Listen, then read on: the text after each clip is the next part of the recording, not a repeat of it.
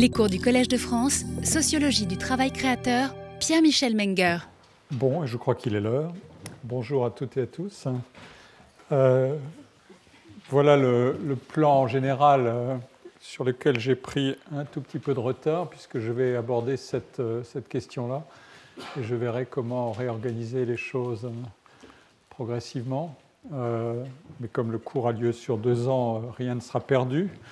Euh, aujourd'hui, euh, après avoir fait mon introduction, je vais euh, examiner la, sémantique, l'étymologie et le dossier philologique de la question du talent, qui peut être référé à une célèbre parabole qu'on examinera un peu, dont je donnerai une lecture aussi sociologique et pas simplement philologique. Et puis ensuite, je regarderai un élément d'histoire de, la montée de la notion de talent euh, dans les usages euh, qui en ont été faits au XVIIIe siècle, parce que c'est un cadre euh, tout à fait intéressant de, débat sur le problème de, l'égalité et des inégalités et des inégalités dans l'égalité, et qui a à voir directement avec la question du talent. Notamment, euh, je ferai notamment référence à, des recherches sur un domaine qui paraît bien éloigné de la question du talent, mais pas du tout en fait, qui est euh, le problème des carrières militaires au XVIIIe siècle, qui ont donné lieu à l'invention de technologies et de grands débats autour de la question du talent. Euh, c'est un point que m'avait signalé mon assistant Pierre Verschuren et j'ai été très passionné par l'exploration de ces, gros dossiers que je connaissais d'un peu trop loin jusque-là. Alors, euh, qu'est-ce que nous, nous, apprend une étude sémantique et, étymologique de la notion de talent? Alors, l'exploration que, je vais faire euh, assez rapidement, elle est peut-être un peu compliqué parce que le dossier est compliqué, il est très lourd, ce qui veut dire que cette notion a beaucoup intrigué. Euh, mais la, trajectoire de mon exploration va consister à retracer et à interpréter la conversion d'un vocabulaire de mesure. Le talent, c'est une unité de mesure euh, à l'origine, en un usage si divers de la notion que la possibilité même d'une mesure s'éloigne quand s'accumulent les tentatives de définition. Voilà un, assez joli paradoxe. Et comme je vous avais déjà indiqué, euh, l'un des casse-têtes du, terme de talent, c'est sa définition possible. Et on part d'une définition bien concrète et on arrive à un usage euh, qui devient euh, beaucoup plus incertain.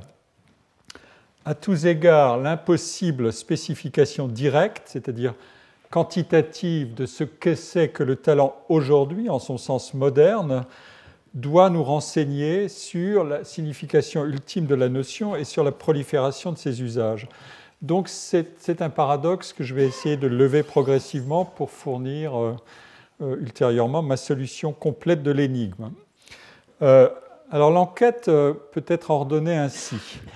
Les notices que j'ai consultés qui sont classiques de dictionnaires, comme euh, euh, le dictionnaire euh, de l'Académie française, le Littré, le Trésor de la langue française, sont donc trois périodes très différentes. 17e avec ses éditions successives pour l'Académie française, le Littré fin 19e et deuxième moitié du 19e, et le Trésor de la langue française qui est un, un, outil extraordinairement intéressant et important qui a été constitué depuis quelques décennies récentes. Alors, cette enquête peut indiquer ceci. Le sens littéral euh, vient du monde antique. Le, talent était donc une unité de poids, talenton, traduit par le mot grec étant traduit ensuite par talentum. Et en Grèce ancienne, il valait euh, primitivement 19 kg 440. vous voyez que ce, poids a son importance dans la parabole des talents. Euh, avant que, comme l'indique Littré, la, réforme de Solon en Grèce le porte chez les Athéniens à, 27 kg.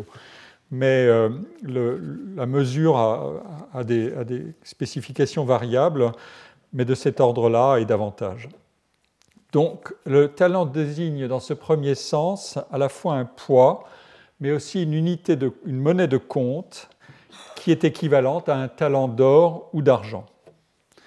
Euh, Ensuite, le sens figuré qui est donné dans la première édition du dictionnaire de l'Académie française de 1694, c'est celui que j'indique ici.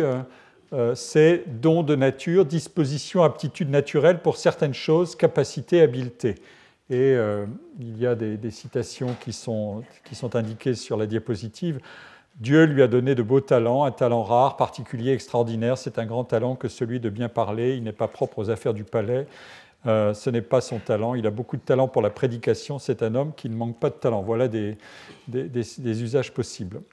Et ce sens figuré est très stable. Il est repris dans les éditions successives du dictionnaire de l'Académie française. Et en, 1932, dans la huitième édition, euh, euh, le sens figuré et courant est précisé ainsi. Euh, talent s'emploie dans le langage courant, c'est ici, euh, euh, au figuré et signifie capacité, habileté, aptitude naturelle ou acquise, supériorité dans un art ou un métier. Et vous avez, des, usages, des citations possibles du terme. C'est le même noyau de signification que donne Émile Littré dans la première édition de son dictionnaire en précisant l'origine de la transformation aptitude distinguée, capacité, habileté donnée par la nature ou acquise par le travail, ou acquise par le travail, ainsi dit comme euh, l'a montré M. de Rémusat par une métaphore tirée des talents de l'Évangile. Et le Trésor de la, langue française, qui est donc beaucoup plus récent, propose trois registres de cette signification figurée.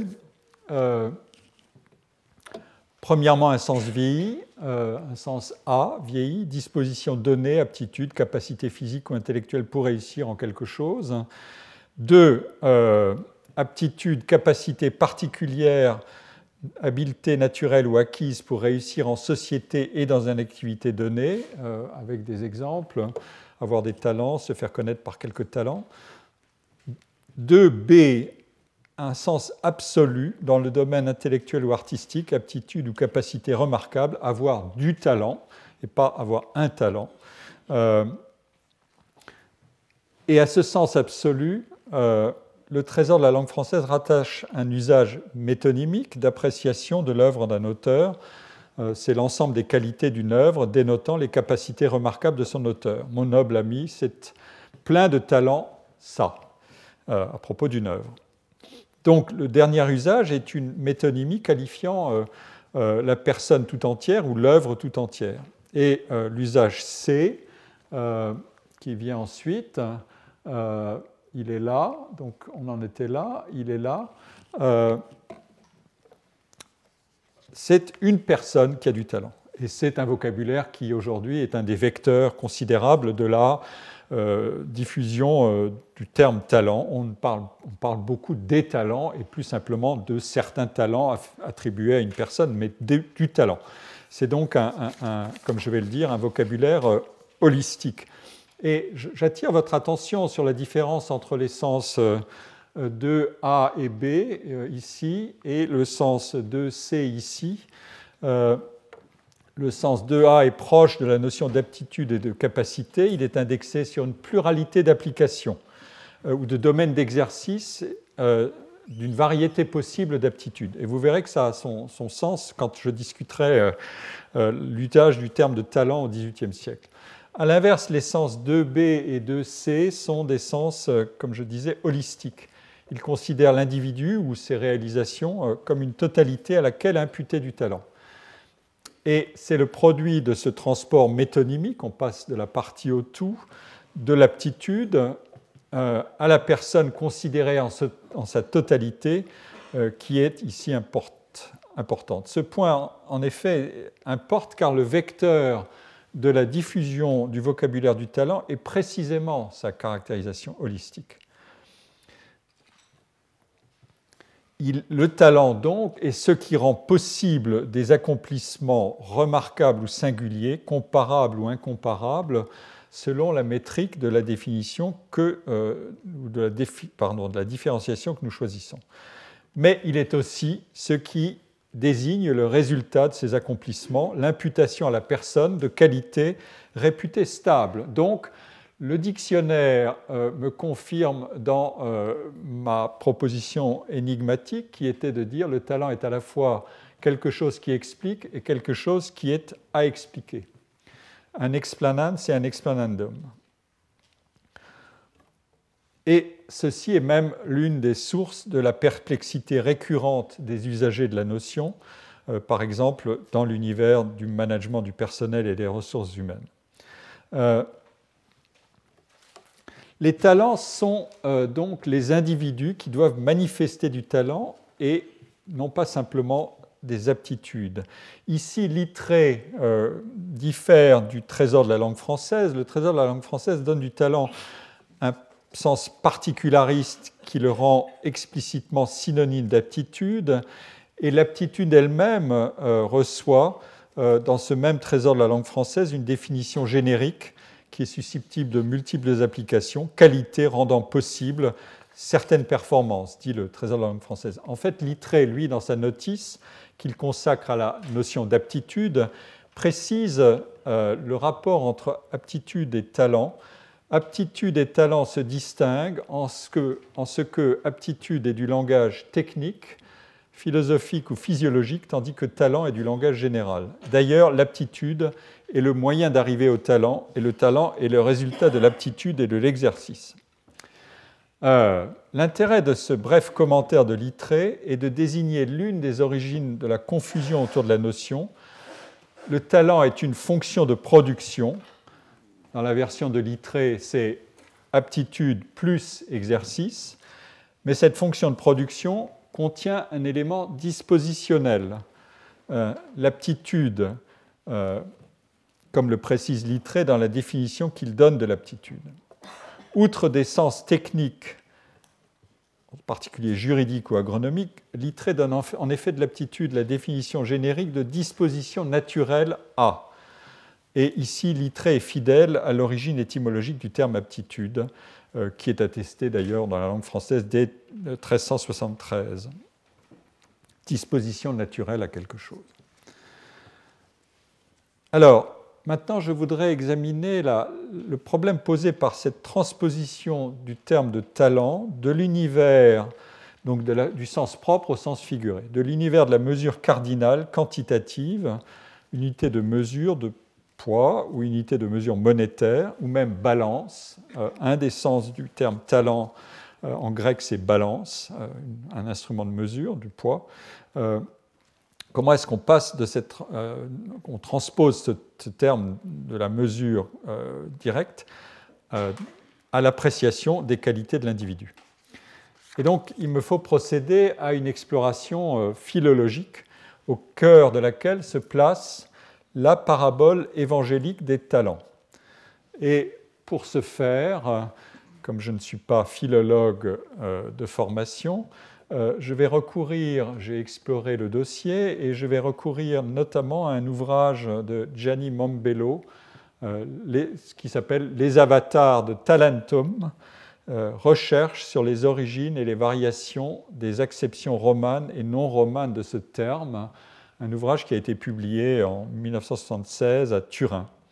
Euh, et je recourrai aussi à un très célèbre outil qui est un monument de la philologie, qui est le Französisches Etymologisches Wörterbuch, c'est-à-dire le dictionnaire étymologique français, euh, qui est un, gros dictionnaire euh, qu'on doit à von Wartburg et ses collaborateurs. Et pour la notice sur le talent, à une philologue qui s'appelle Marianne Muller, qui a rédigé cette notice en 1965. Donc, euh, un mot de philologie. Euh, talenton, comme je l'ai dit, signifie trois choses balance de mesure, poids et monnaie. Et ces significations sont reprises en latin avec talentum. Et c'est à partir de cette traduction latine que se développe l'histoire de la notion notamment en raison de la chaîne des conflits d'interprétation qu'a suscité l'exégèse de la parabole des talents de l'évangile de Matthieu. Pour être précis, c'est Matthieu 25, 14, 30. Voilà la parabole des talents. Euh, je, je, vous demande de la lire parce que je vais la commenter ensuite assez précisément dans le détail pour en faire une parabole de l'organisation. Euh, si on veut. Mais voilà, il en sera comme d'un homme qui, partant pour un voyage, appela ses serviteurs et leur remit ses biens. Il donna cinq talents à l'un d'eux, à l'un, deux à l'autre et un au troisième, à chacun selon sa capacité, et il partit. Il faut retenir tous les mots ici, notamment celui de capacité. Aussitôt, celui qui avait reçu les cinq talents s'en alla, les fit valoir, et il gagna cinq autres talents. De même, celui qui avait reçu les deux talents en gagna deux autres. Celui qui n'en avait reçu qu'un alla faire un creux dans la terre et cacha l'argent de son maître. Longtemps après, le maître de ses serviteurs revint et leur fit rendre compte. Celui qui avait reçu les cinq talents s'approcha en apportant cinq autres talents, et il dit, Seigneur, tu m'as remis cinq talents, voici, j'en ai gagné cinq autres. Son maître lui dit, C'est bien, bon et fidèle serviteur, tu as été fidèle en peu de choses, je te confierai beaucoup. Entre dans la joie de ton maître. Celui qui avait reçu les deux talents s'approcha aussi, et il dit, Seigneur, tu m'as remis deux talents, voici, j'en ai gagné deux autres. Son maître lui dit, C'est bien, bon et fidèle serviteur, tu as été fidèle en peu de choses, je te confierai beaucoup, entre dans la joie de ton maître. Celui qui n'avait reçu qu'un talent, euh, s'approcha ensuite et il dit, Seigneur, je savais que tu es un homme dur, qui moissonne où tu n'as pas semé et qui amasse où tu n'as pas vanné. J'ai eu peur et je suis allé cacher ton talent dans la terre. Voici, prends ce qui est à toi. Son maître lui répondit, Serviteur méchant, ou mauvais dans une autre traduction, et paresseux, tu savais que je moissonne où je n'ai pas semé et que j'amasse où je n'ai pas vanné. Il te fallait donc remettre mon argent au banquier et à mon retour, j'aurais retiré ce qui est à moi avec un intérêt. ôtez-lui donc le talent et donnez-le à celui qui a les dix talents. Car on donnera à celui qui a, et il sera dans l'abondance, mais à celui qui n'a pas, on ôtera même ce qu'il a. Et le serviteur inutile, jetez-le dans les ténèbres du dehors, où il y aura des pleurs et des grincements de dents. Voilà. Euh, eh bien, c'est dans cette parabole du talent euh, qu'il faut chercher un point de départ possible pour la transposition d'un sens littéral à un sens figuré. Euh, Marianne Müller, la philologue allemande, précise par exemple que dans la Vulgate latine, talent est mis en équivalence avec les sommes d'argent qui, euh, selon la parabole des talents, sont données à chacun des trois serviteurs par leur maître avant son départ. Et l'origine de la dérivation métaphorique est à rechercher dans les textes des pères de l'Église et dans la patristique, c'est-à-dire l'exégèse, dont les contributions conduisent à identifier couramment le talent au Moyen Âge comme un don fait par Dieu aux hommes. Mais il y a une difficulté.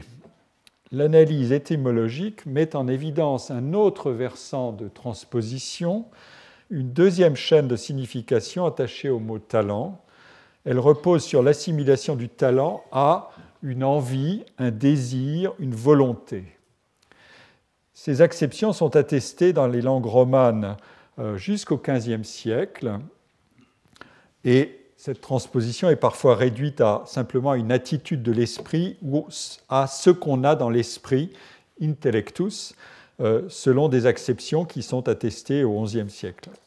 Mais ce sens a ensuite été refoulé par le sens devenu dominant, plus littéraire, qui, comme je vous l'ai donné dans les définitions initiales du dictionnaire, s'est imposé définitivement au XVIIe siècle, celui de don et de capacité. Donc la difficulté vient de ce que cet autre sens paraît n'avoir aucun rapport avec la parabole des talents de l'Évangile, qui est pourtant réputée être la matrice de la diffusion du mot et des usages figurés du terme de talent. Et ce sens d'envie, de désir, de volonté paraît même être plus ancien que celui qui finit par s'imposer. Euh, dans la préface qu'il donne au livre de Mombello que j'ai cité, euh, le voici ce livre, euh, Félix Lecoy, qui fut euh, professeur ici au Collège de France entre 1947 et 1974 et titulaire de la chaire de langue et littérature française du Moyen Âge, le prédécesseur de, Michel Zinc. Félix Lecoy note que l'enquête étymologique sur ce terme de talent peut paraître un, sujet bien mince, mais qu'elle a pourtant mobilisé de très nombreux philologues et linguistes, y compris euh, d'ailleurs le prédécesseur même de Félix Lecoy au collège, Mario Roch, qui lui-même fut titulaire de la chaire d'histoire du vocabulaire français entre 1937 et 1946. Et ces savants, très nombreux, euh, après euh, les, docteurs de l'Église, eux aussi très nombreux, qui ont commenté la parabole des talents, ces savants ont été occupés à résoudre ces deux énigmes que j'ai signalées. Comment se fait-il qu'une mesure de poids et une monnaie quantifiable et divisible deviennent un trait des personnes? Et deuxièmement, comment deux significations bien différentes sont-elles apparues dans la langue et la culture latine et dans les exégèses de la parabole du talent dès les premiers siècles de l'ère chrétienne, le sens médiéval d'envie, désir, volonté, propension, inclination, ou plus simplement attitude de l'esprit, et le sens devenu le sens moderne, capacité intellectuelle ou éventuellement physique de l'individu, qui finit par s'imposer principalement à partir du XVe siècle et par supplanter le premier. La, réponse à la première question, c'est-à-dire passer d'une mesure à un trait des personnes, est clairement dépendante de la réponse à la deuxième question. Euh, deux sens dérivés. Pourquoi deux sens dérivés? Mais il faut, la condition à mettre à cette, à hypothèse, c'est qu'il faut éclaircir un problème de chronologie. Les deux significations euh, qui, ont été dérivées et que je viens de mentionner, euh, euh donc envie, désir, volonté, propension ou capacité intellectuelle, est-ce qu'elles sont apparentées, éventuellement au point de remonter une même origine Par exemple, dans le travail d'exégèse qui a été fait sur la parabole des talents. Ou bien est-ce qu'elles sont indépendantes, l'une remontant à une étymologie grecque directe et l'autre à l'exégèse des docteurs de l'Église Et cette question, a euh, considérablement divisé les philologues. L'épais livre de, Mombello le, retrace dans, de grands détails. Euh, alors, j'ai consulté ce dossier et je vais en extraire euh, quelques éléments euh, pour vous restituer euh, le savoir acquis, même s'il est peut-être un peu compliqué, mais il nous livrera toutes sortes d'indices sur ce qui se passera ultérieurement. Alors, premier point, la signification figurée de talent, capacité, donc un des deux sens du mot, est clairement dérivée de la parabole des talents. Ça, ça ne fait pas de doute. Et donc, c'est la valeur naturelle ou acquise dans quelque activité, et dit euh, le dictionnaire étymologique très connu de Bloch et von Wartburg, euh, souvent dans quelque activité artistique, ou la valeur, la supériorité naturelle ou acquise dans un genre quelconque, toujours dans ce dictionnaire. Donc, cette signification paraît réaliser le lien de transposition direct entre la, la qualité de la monnaie ou de la richesse qui conduit à la signification talent-richesse et par métonymie à l'identification de l'individu détenteur de talent à un individu de valeur. De cette transposition, on peut dériver l'une des significations de la parabole. Quiconque est détenteur de richesse,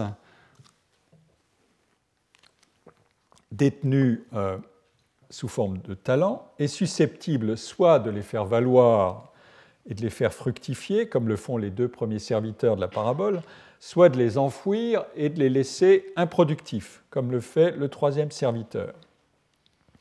Et comme dit le dictionnaire très célèbre aussi de Darmstetter et Hatzfeld, qui date de 1890 et 1900, enfouir son talent, c'est ne pas faire valoir son mérite.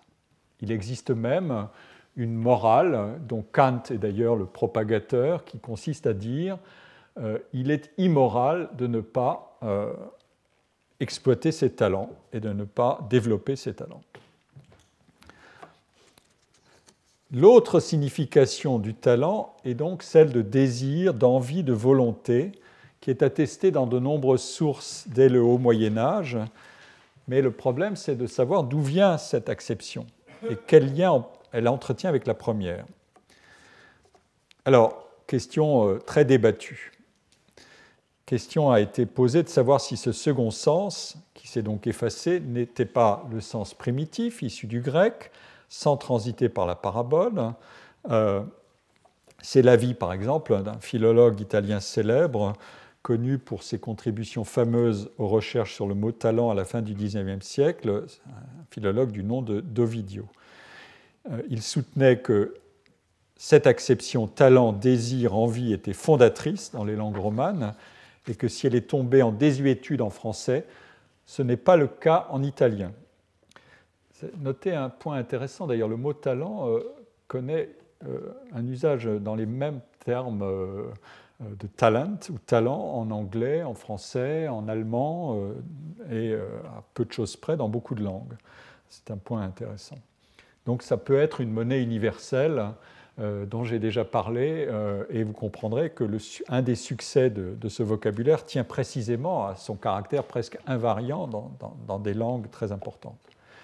Euh, ce philologue, outre qu'il soutenait que ce, ce, sens de premier qu'il pensait primitif de talent, désir, envie était encore vivant en italien, ce philologue soutenait aussi que talent, capacité vient sans doute de la parabole évangélique, mais que la signification a été formée en s'appuyant sur la primitive, c'est-à-dire talent, volonté.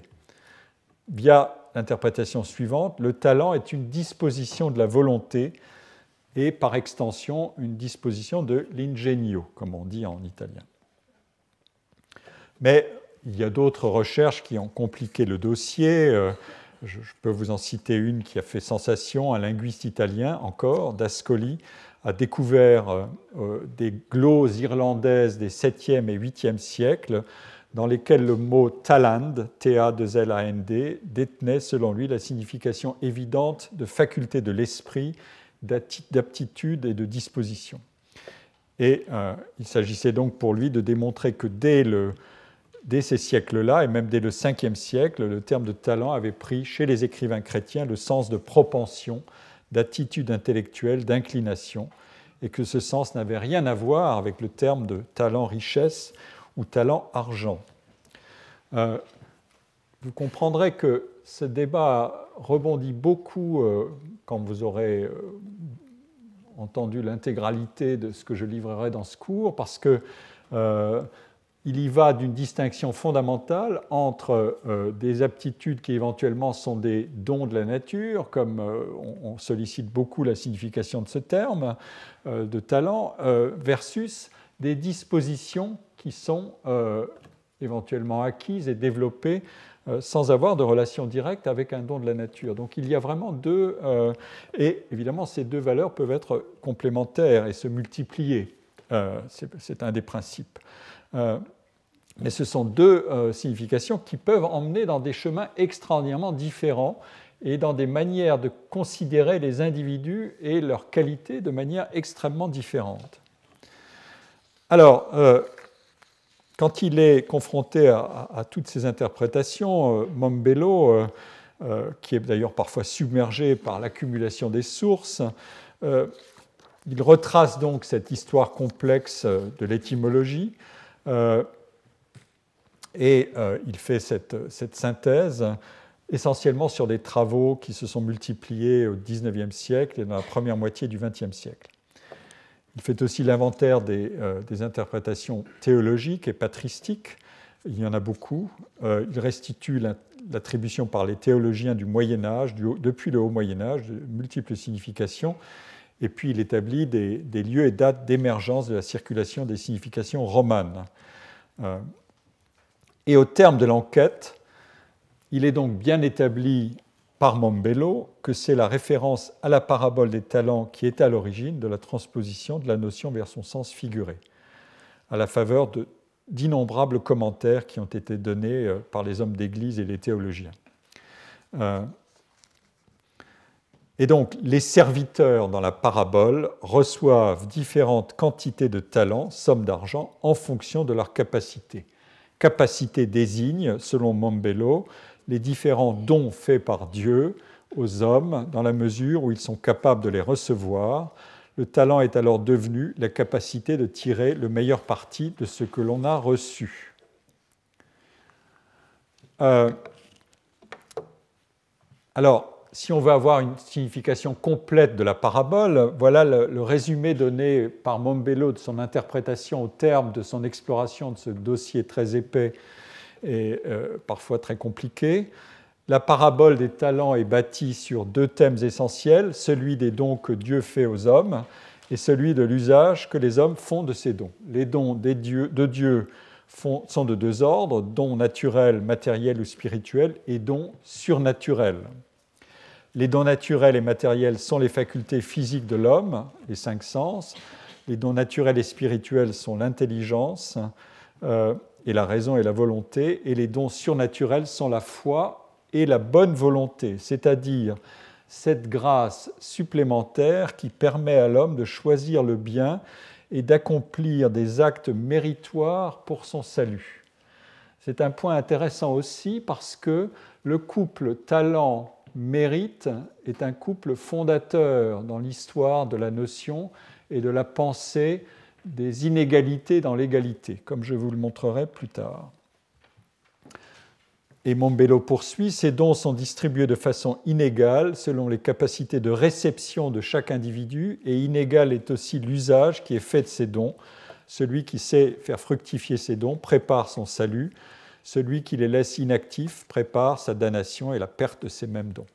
Les thèmes de fond de la parabole sont donc celui de la grâce et celui du libre arbitre qui constituent les deux données essentielles du problème le plus difficile que la spéculation chrétienne ait eu à débattre, le problème de la prédestination. Il existe un traitement extraordinairement célèbre de cette question, euh, même si ça ne touche pas directement à la parabole des talents, qui est évoquée mais qui n'est pas centrale. C'est le célèbre livre de Max Weber sur l'éthique protestante et euh, l'esprit du capitalisme, qui a trait au problème exactement de la prédestination et de la relation entre une prédestination et le succès personnel des individus, euh, qui peut être un signe qu'ils sont prédestinés au salut alors qu'ils n'en savent rien euh, et que la prédestination a été décidée a priori avant même qu'ils en soient ils n'en seront jamais informés, mais euh, ça n'est indépendant de leur volonté. Donc comment peut-on agir euh, alors qu'on est prédestiné ou non euh, Comment peut-on exercer sa volonté sur une situation qui vous échappe a priori? Voilà une des manières de faire travailler le problème qui est signalé ici.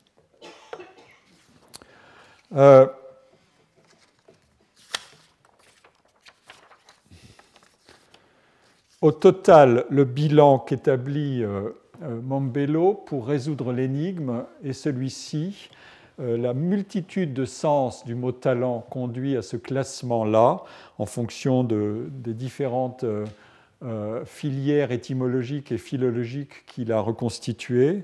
il y a talentum intellectus qui, correspond en allemand à talent Sinn, qui est un Sinn, c'est sens, signification. Euh, mais aussi euh, attitude de l'esprit. Sinn, ça veut dire perds-tu ton, esprit ou n'as-tu plus ton, esprit. Euh, talentum operatio produit talent volonté par métonymie. Talentum caritas a produit talent penchant, inclination, désir, amour. Talentum bona gratiae a produit talent grâce. Talentum bona naturae et quinque senso, ça produit talent, capacité physique. Talent bona naturae renforcé par ingenium euh, a produit talent, capacité intellectuelle. Et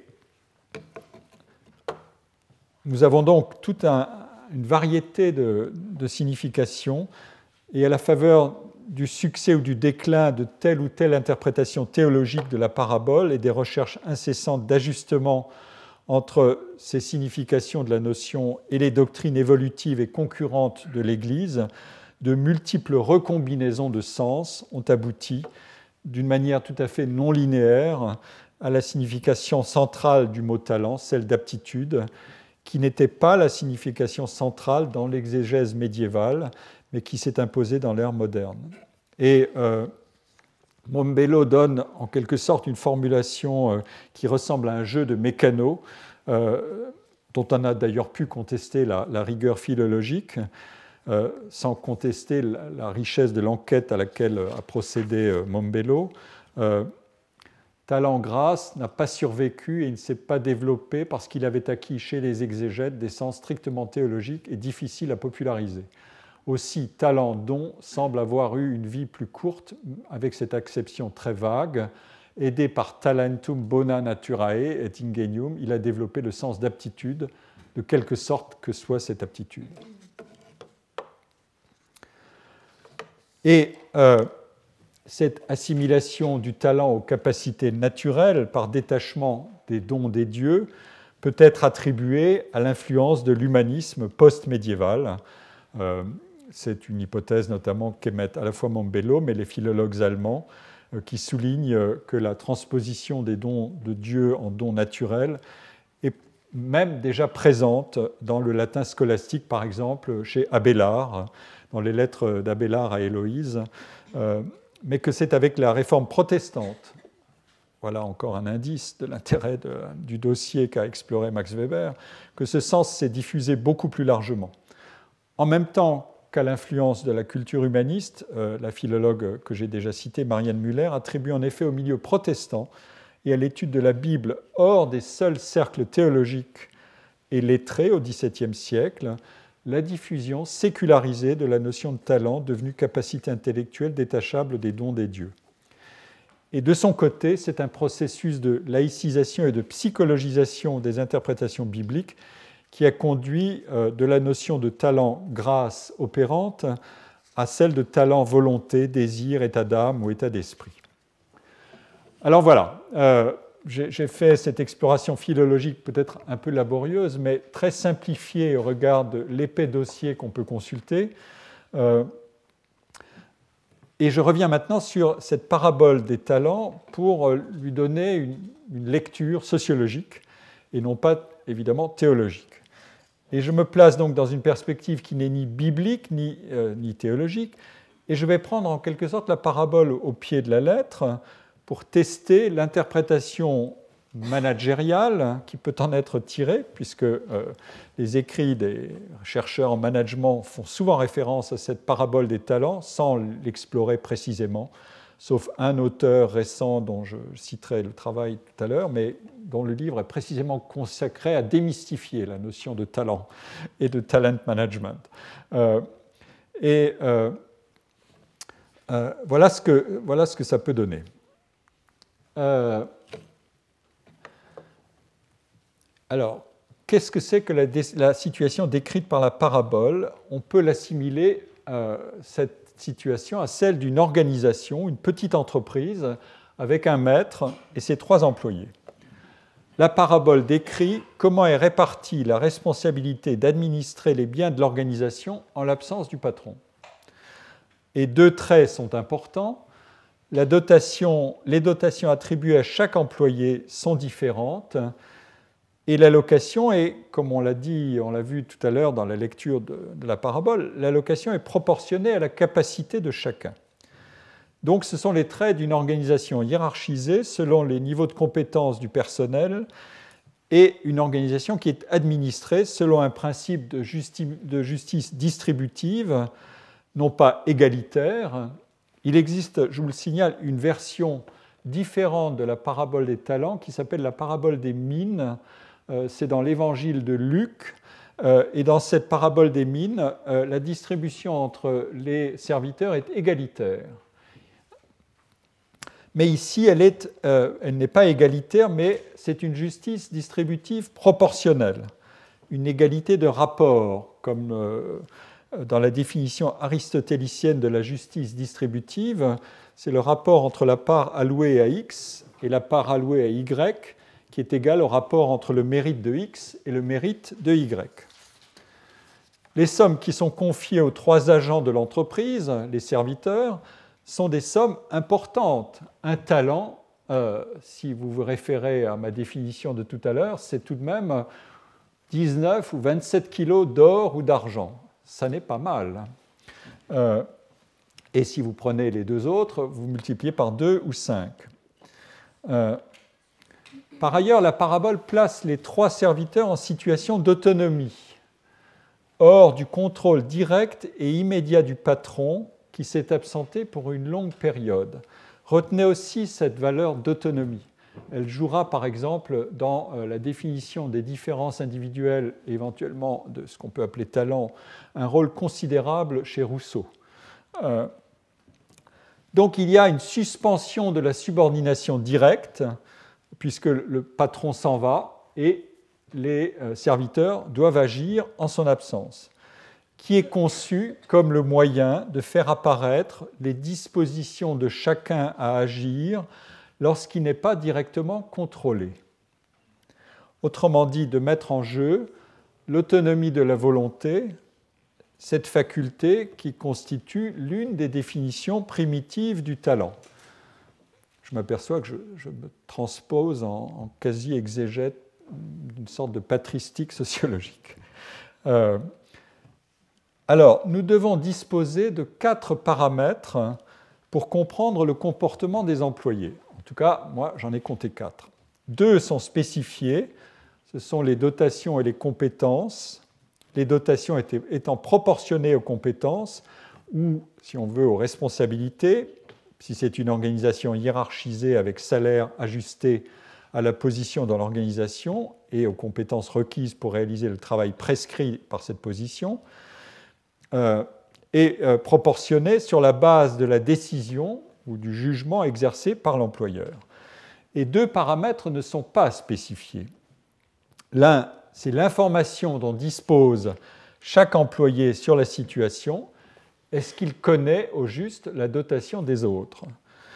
Et l'autre paramètre, c'est celui que je vais examiner tout de suite, euh, avant de revenir à l'autre, euh, celui de l'information. Le deuxième paramètre qu'on ne connaît pas, c'est celui de cette fameuse capacité, ce talent que chacun des employés a d'utiliser ou non au mieux les dotations reçues. Cette capacité n'est pas définie au départ, sauf par une distribution ordinale. Et vous vous souvenez de ma distinction entre distribution cardinale et ordinale. Le premier serviteur bénéficiaire de cinq talents doit, par hypothèse, être deux fois et demi plus capable, talentueux, que le second qui reçoit deux talents et cinq fois plus que le troisième. L'un des enseignements de la parabole est qu'il y a une interaction entre la capacité, ou le talent, et le résultat. Mais c'est une interaction qui est curieuse. Euh, les deux serviteurs le mieux lotis réalisent exactement la même performance. Ils doublent la mise reçue, le capital reçu. Donc on peut supposer qu'ils ont la même aptitude à doubler la mise, mais ils n'ont pas les mêmes ressources, et donc ils sont traités identiquement d'ailleurs par, le maître qui les, félicite exactement dans les mêmes termes. Donc, euh, sur cette base-là, il faudra découpler les aptitudes des ressources et des positions occupées dans la hiérarchie de cette entreprise domestique en supposant que les ressources allouées ont été proportionnés à la position de chacun dans la hiérarchie de l'organisation et pas à ses capacités. L'interaction entre l'aptitude et les résultats intrigue aussi pour le motif suivant. Ceux qui ont réussi l'épreuve, c'est-à-dire doubler la mise, ne disent rien. Mais celui qui a délibérément échoué ou qui a renoncé à affronter l'épreuve, lui, il prend la parole pour se justifier et pour manifester sa défiance à l'égard du maître et de son comportement prédateur. Il accuse, il accuse son maître d'être un prédateur, de semer euh, ou de récolter là où il n'a pas semé, etc. Alors, comment est-ce qu'on peut expliquer cette différence de comportement et donc cette manifestation d'une absence de talent ou la protestation contre l'épreuve refusée de faire fructifier son talent on peut encore ajouter cette autre question qui est complémentaire, cette fois-ci en retournant la relation entre la dotation et la performance dans l'autre sens. C'est par exemple ce que suggère ce, chercheur euh, qui s'appelle Adamsen dans ce livre Demystifying Talent Management, qui est paru récemment en 2016, qui est lui-même un ancien euh, consultant en management qui est devenu universitaire. Donc il a fait travailler ses talents autrement que là où il pensait devoir le faire. Donc je fais, je fais, pivoter la relation entre dotation et performance. Si les deux serviteurs le mieux dotés ont eu la même performance, doublé leur capital, pourquoi donc étaient-ils dotés différemment? La différence de dotation relèverait-elle de l'arbitraire du jugement subjectif du maître? Ça, c'est une, hypothèse que, suit euh, euh, Adamsen, c'est-à-dire que deux individus également capables sont dotés et rémunérés différemment ou même plus radicalement, sont placés dans des positions hiérarchiques différentes alors qu'ils ont la même performance, et que donc c'est l'arbitraire total de l'employeur qui agit ici, ou alors est-ce que cette différence de dotation relève d'une simple conception fonctionnelle de l'aptitude, l'aptitude à occuper une position dans l'organisation sur la base de qualités démontrées. Et si tel était le cas, et puisque les deux employés ont doublé leur mise euh, et ont un niveau de performance donc identiquement élevé, nous aurions en quelque sorte une version inclusive du talent, l'excellence à tous les étages de l'organisation performante, comme on dirait en euh, littérature managériale. Mais alors, pourquoi est-ce que le serviteur moins bien loti s'écarte de ce niveau de performance supposé constituer un idéal inclusif? Alors, la, parabole du talent, euh, euh, voilà, la parabole du talent indique que l'allocation de chaque employé est proportionnée à sa capacité. Et elle n'en dit pas plus sur le terme de capacité. En grec, l'expression de à chacun selon sa capacité, ça donne ekasto kata ten idian dynamine. Euh, dynamis signifie en grec faculté de pouvoir, puissance, aptitude à être ou à devenir, mais aussi, je, cite les, définitions que j'ai trouvées euh, dans le bailli, euh, mais aussi force, puissance physique ou morale, ou force morale, caractère, intelligence et pouvoir, par exemple le pouvoir des dieux. Donc maintenant, je vais reformuler le problème de la parabole la situation de départ était, mettons dans le jargon managérial, ce qu'on appelle une définition inclusive du talent. Tout le monde a des capacités, même si c'est en quantité inégale, et doit recevoir de quoi les développer. Les talents sont des ressources destinées à les mettre en œuvre et à les développer, ces capacités.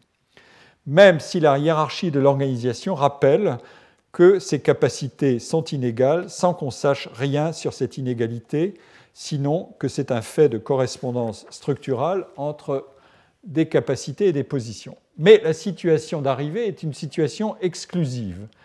Et nous basculons donc d'une justice distributive dans ce qu'on appelle une justice rétributive des récompenses et des punitions. Transposé dans le monde des organisations, l'argument de la capacité se situe à l'intersection entre deux spécifications la détention d'une compétence propre à exercer, à permettre d'exécuter telle ou telle tâche ou activité, capacité comme skill ou qualification, être qualifié pour, être en capacité de. Euh, c'est même un, vocabulaire qui a cours dans le monde juridique et dans le monde des avocats, avoir sa capacité. Euh, et deuxièmement, l'argument d'un potentiel d'une qualité générique propre à permettre à son détenteur de réaliser durablement ou à long terme euh, une performance. Nous sommes ici dans une conception de type aristotélicien euh, de l'action et de l'acteur. Non pas simplement exécuter un acte, mais déployer des possibilités qui font passer la capacité de la virtualité de la puissance, dynamis, à l'actualité de l'action, la euh, réalisation. Il est sans doute assez vain de vouloir séparer la notion de talent de celle de potentiel. En fait, ce sont les deux faces d'une même monnaie. Ça tombe bien, euh, le talent est une monnaie. C'est un couple notionnel banal dans la littérature managériale et dans la psychologie de la personnalité et de son développement, telle qu'elle a été appliquée à l'éducation, au travail ou au comportement en organisation. L'une des caractérisations habituelles du talent en organisation, euh, quelle que soit cette organisation, fait référence au fameux haut potentiel, à ceux qui ont le potentiel, mettons la capacité espérée, comme on dirait en vocabulaire euh, économique, expected euh, ability, d'atteindre de hauts niveaux d'accomplissement ou de hauts niveaux de responsabilité au sein de l'organisation. L'assimilation du talent à une dotation en capacité induit d'elle-même la sémantique du développement, du passage de la virtualité à l'effectivité.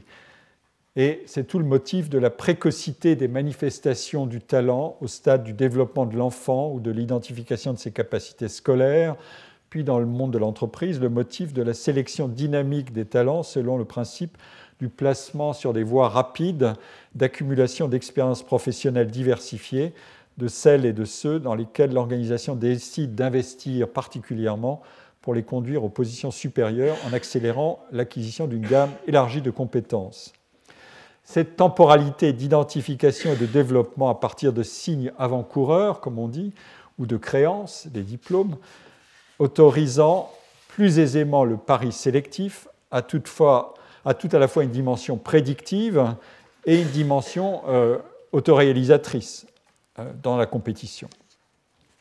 Euh, je reviendrai plus tard sur cette dimension d'expression conditionnelle des capacités et du talent que recèle, la notion de potentiel, car son examen permet de montrer que le talent est indissociablement conçu comme un capital, on l'a bien vu, le produit d'un don ou d'une distribution a priori, euh, qui combine des éléments hérités et des éléments acquis, comme un processus, le cœur d'une fonction multiplicative de production, j'ai quelque chose, il faut en faire quelque chose, et comme un horizon de développement euh, dans une organisation en carrière ou en mobilité verticale et horizontale.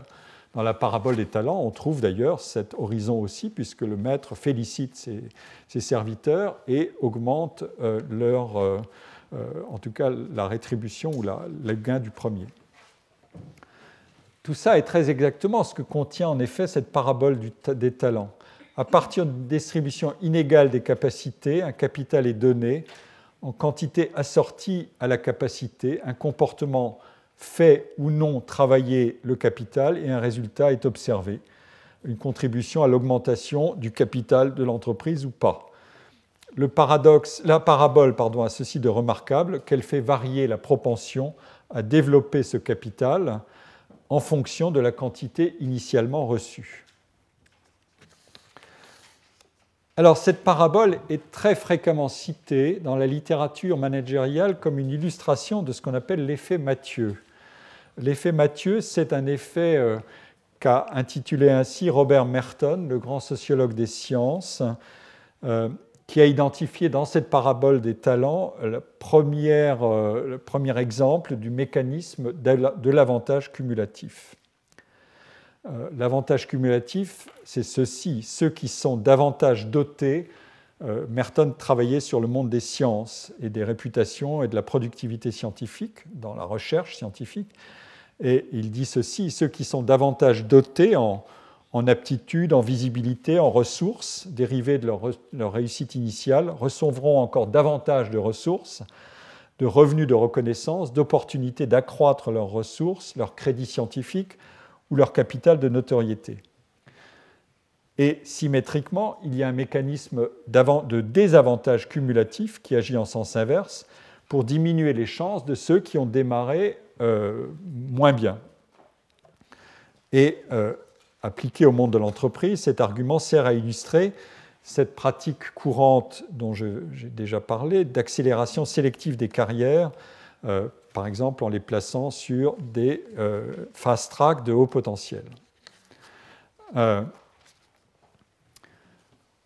j'en viens maintenant euh, au deuxième paramètre de cette parabole des talents qui nous manque et qui est nécessaire pour comprendre le comportement des employés. Et je donnerai une illustration dans une recherche récente qui montre que cette information a du sens. La parabole insiste sur la relation verticale du serviteur des serviteurs face au maître, mais ne dit strictement rien sur la relation horizontale entre les serviteurs. Le deuxième paramètre dont je veux parler, c'est la connaissance qu'a ou n'a pas chaque employé de sa situation relative et de sa dotation relative euh, en comparaison de celle des autres. La question mérite en effet d'être examinée car elle contient l'une des définitions de l'inégalité, celle qui est construite sur la perception relative des écarts et sur le sentiment d'injustice que cette perception peut alimenter. Et ici, il faut donc construire un espace de comparaison. La dotation de quelqu'un doit être rapportée à un espace de comparaison pour être qualifiée et plus cet espace de comparaison implique des individus qui sont proches de vous, plus l'inégalité peut être ressentie comme illégitime. C'est le fameux mécanisme de ce qu'on appelle la frustration relative. Je me sens plus frustré par rapport à des gens qui sont proches de ma situation que par rapport à des gens qui sont extrêmement loin euh, ou à des niveaux stratosphériques euh, de richesse ou de réussite. Notons que dans la parabole, il n'y a pas d'interaction entre les trois serviteurs et donc il n'y a d'interaction entre les serviteurs et le maître qu'après son retour.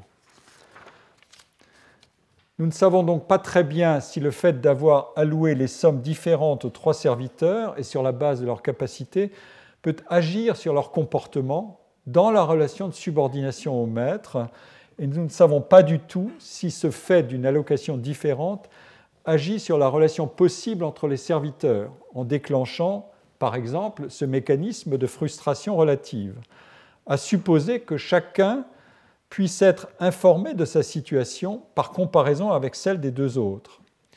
Et nous ne savons d'ailleurs pas non plus s'ils communiquent entre eux. Qu'est-ce que tu as eu euh, Comment tu te débrouilles Etc. Nous pouvons donc nous interroger pour savoir si l'allocation à chacun des trois serviteurs d'une somme différente est une information privée, ou au contraire si elle est connue d'emblée de chacun, ou si elle fait surface dans la période où chacun agit en l'absence du maître. Et nous pouvons encore demander si chaque serviteur est en mesure ou non d'observer le comportement des deux autres pendant l'absence du maître. C'est-à-dire si les caractéristiques du jeu comme on dit en théorie des jeux, c'est-à-dire dotation initiale et investissement à partir de la dotation initiale, euh, si ces caractéristiques sont de connaissances communes, comme on dit, c'est-à-dire observables par chacun, ou pas. Et donc, euh, en fait, le but plausible de la parabole, c'est de délivrer son message à partir d'un scénario de zéro communication horizontale entre les serviteurs.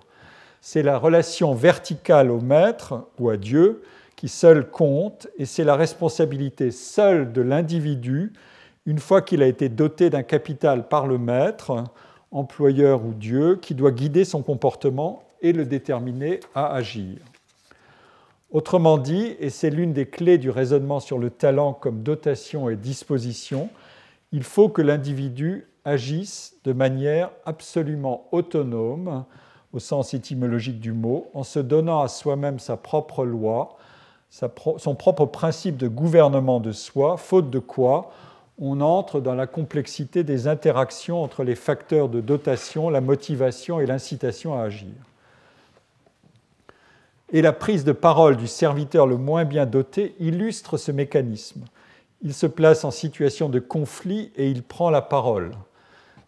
Euh, cite ici le titre d'un essai fameux de Albert Hirschman, c'est Voice contre Loyalty. Les deux premiers serviteurs sont loyaux et le troisième, il proteste, il prend la parole.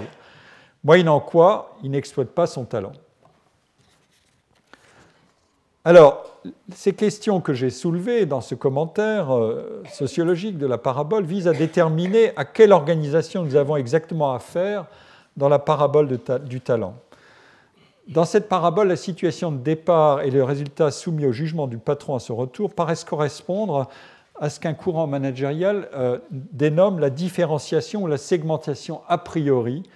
généralement fondée sur une situation de forced ranking, c'est-à-dire on classe euh, de manière forcée la main-d'œuvre. Euh, l'argument, c'est qu'il existe trois types de travailleurs les A players, dont les performances sont remarquables, les B players, dont les performances sont bonnes, normalement conformes aux attentes et situées au centre d'une distribution gaussienne de la performance, et les C players, dont les performances sont médiocres et qu'il convient de remplacer ou de ne pas renouveler. C'est à peu près ce qui se passe dans cette parabole. Point important, dans ce genre de modèle, la distribution ainsi formulée euh, des, qualités des individus est fondée notamment sur des, hypothèses dispositionnelles. Euh, dans les, essais que j'ai consultés sur ce sujet, on, parle de a person's inherent qualities of mind and character. Euh, donc, vous retrouvez les différents sens du mot talent. Et euh, cette structure hiérarchique est l'une des dimensions de la situation décrite par la parabole. Elle désigne une conception purement ordinale du talent. Mes questions sur les informations et sur les interactions entre les employés euh, visent aussi à évoquer l'importance que peut avoir chacun des acteurs sur la situation respective et sur ce que la structure de l'information peut avoir d'incitatif ou de deux incitatifs dans un contexte de traitement individualisé ou méritocratique à chacun selon sa situation et selon ses capacités. Et en fait, il est courant dans la recherche économique et sociologique d'examiner comment se comportent les membres d'une organisation dans laquelle les rémunérations, salaires, primes, avantages en nature, etc., peuvent varier beaucoup pour un même emploi, pour un même emploi en fonction de mécanismes incitatifs de rémunération individualisée. Euh, on trouve beaucoup de, travaux sur ce sujet euh, et un certain nombre, et je vais en citer un, concernent notamment les mondes universitaires. Euh, il se trouve qu'aux États-Unis, on a affaire à des mécanismes de rémunération qui sont très fortement individualisés, même dans les universités publiques, notamment celles qui sont de recherche intensive, euh, où euh, vous pouvez jouer sur toutes sortes de leviers, euh, le salaire direct, les offres quand on veut recruter quelqu'un, la charge d'enseignement versus la charge de recherche, les crédits de recherche qui sont offerts, les sabbaticals qui sont donnés en plus ou moins grand nombre, etc. Et donc la question est évidemment de savoir comment les gens réagissent entre eux dans un univers où, en principe, on n'est pas très attentif au salaire, on est plus attentif au plaisir d'exercer son travail, et où néanmoins les individus ont des situations qui peuvent être extraordinairement variées d'une porte à l'autre. Euh, vous avez le même titre que votre voisin, euh, vous êtes professeur ou associé de professeur ou assistant professeur, et néanmoins votre situation est extraordinairement différente de celle de votre voisin dans la même discipline. Et je ne parle même pas des différences entre les disciplines. Il y a eu un, très joli travail de, quatre auteurs, euh, Card, euh, euh Moretti et Saez, publié dans l'American Economic Review en 2012, euh, intitulé Inequality at Work, The Effect of Peer Salaries on Job Satisfaction, et qui se base sur une sorte d'expérience naturelle. on a, les auteurs je, vous donne ici le résumé euh, de, l'article, et je, ne vais pas le lire, mais je vais commenter le, dispositif. Euh, il s'agit de savoir comment les gens réagissent quand on révèle l'information sur les salaires de leurs collègues.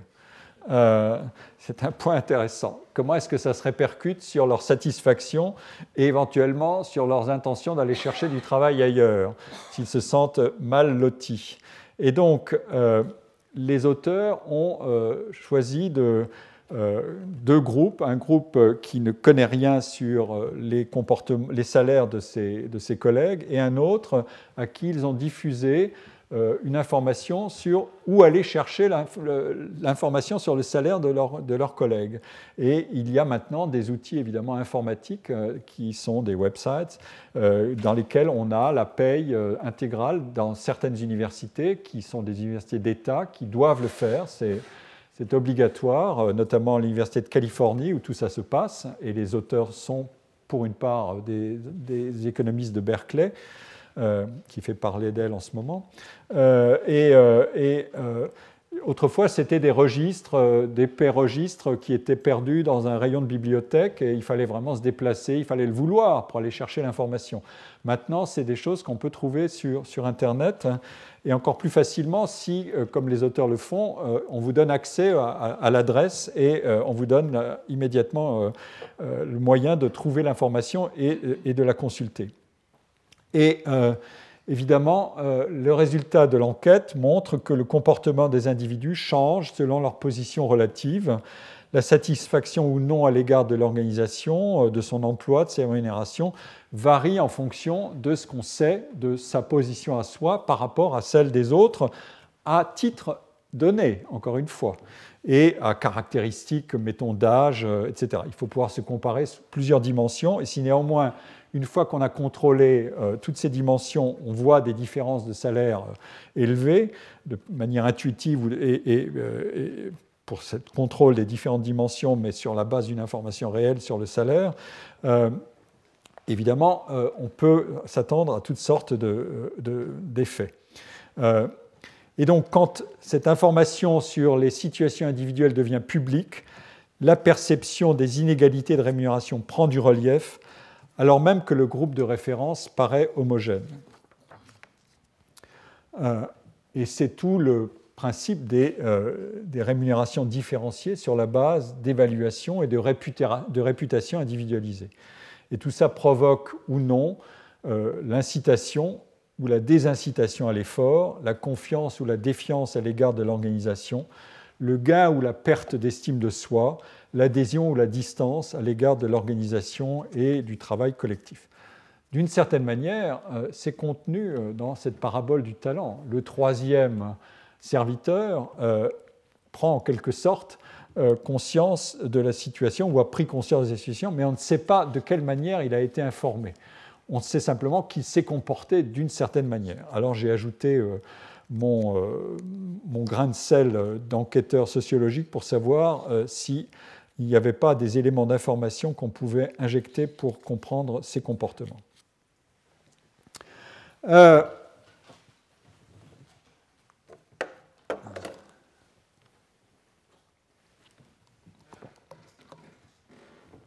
dans, son, euh, dans, son, enquête, euh, le philologue dont j'ai parlé tout à l'heure, Gianni Mombello, a signalé que le cœur de son investigation était le rapport entre libre arbitre et grâce ou don. Euh, dans un vocabulaire plus contemporain, on dirait que nous avons là l'équivalent de la relation entre des dotations dont sont détenteurs les individus par l'effet combiné euh, de, euh, de leurs capitaux personnels, génétiques, sociaux, économiques, et d'un côté, et les motivations et les dispositions à agir et à tirer parti de ces capitaux détenus d'autre part l'essence même de l'argument méritocratique, qui a eu notamment cours à partir du XVIIIe siècle, c'est que les capacités n'ont aucune valeur si elles ne sont pas développées par des efforts ou par la vertu. Talent et vertu, vous allez le voir, sont très liés, c'est-à-dire un travail d'apprentissage et de perfectionnement, et par des motivations qui soutiennent les efforts individuels qu'il faut consentir. Et donc résonne ici ces deux valeurs étymologiques du talent, aptitude et inclination. Évidemment, il faut encore que la société procure une égalité d'opportunités à l'expression de ses aptitudes et de ses dispositions. Alors, qu'advient-il du schéma qui était décrit dans la parabole des talents dans une société a priori inégalitaire mais dont une élite émancipatrice veut secouer les chaînes, comme ce fut le cas avec la diffusion des idéaux des Lumières sous l'Ancien Régime en France et avec la montée euh, du vocabulaire et euh, de euh, la sémantique du talent et du mérite. Alors, je vais, donc maintenant explorer ce morceau d'histoire à grandes enjambées, évidemment, je ne peux faire qu'une esquisse, mais je vais d'abord référer au problème général. L'histoire de la diffusion de la notion de talent dans l'histoire moderne des sociétés européennes et, nord-américaines, on va dire mon savoir et mes lectures se limitent à cet espace, je ne peux pas tout démultiplier, euh, cette histoire peut être rapportée à un principe simple, comment différencie-t-on un ensemble, une société, un groupe professionnel, une organisation, un ensemble de compétiteurs, pour faire émerger un principe de hiérarchisation qui soit fondé sur une qualification des différences individuelles, par exemple de capacité, tout en maintenant un équilibre acceptable et justifiable entre les situations euh, des différentes parties prenantes. Euh, j'ai indiqué antérieurement que le principe de mon analyse du talent consiste à relier la sémantique, les usages et les fonctions de la notion à des contextes pour discerner les propriétés, comme on dit, indexicales, mais aussi la plasticité de cette notion. Euh, comme le rappelle mon, collègue Pierre Rosanvallon euh, dans un livre euh, qui est le produit d'un de ses cours ici, La Société des égaux, c'est-à-dire une enquête sur les débats qui ont eu cours depuis le XVIIIe siècle autour de, de l'égalité et des inégalités.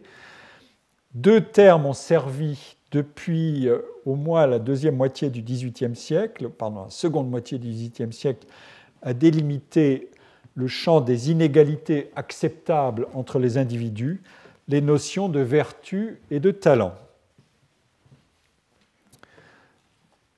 De fait, euh, l'article 6 de la Déclaration française des droits de l'homme et du citoyen de 1789 proclame comme vous le voyez ici, que tous les citoyens, tous les citoyens étant égaux aux yeux de la loi sont également admissibles euh, à toute dignité, place et emploi public selon leurs capacités et sans autre distinction que celle de leur vertu et de leur talent. Ces notions se réfèrent à l'époque donc à la conduite des individus et au champ de la responsabilité individuelle, ça c'est la vertu, et aux données de la nature dans la version de l'époque, c'est-à-dire le talent comme dotation individuelle en capital.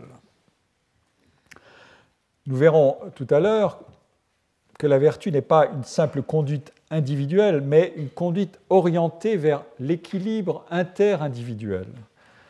Car la notion de talent doit être couplée à des principes de conduite et d'autolimitation des avantages engendrés par une réussite supérieure pour opérer cette prouesse de contester un ordre social inégalitaire, comme celui de l'Ancien Régime, afin d'en faire advenir un autre, et substituer un mécanisme endogène de hiérarchisation à un principe exogène de stratification a priori, comme le privilège de la naissance le privilège de l'accomplissement contre le privilège de l'ascription, comme on dit euh, en anglais pour opposer euh, ascription à achievement.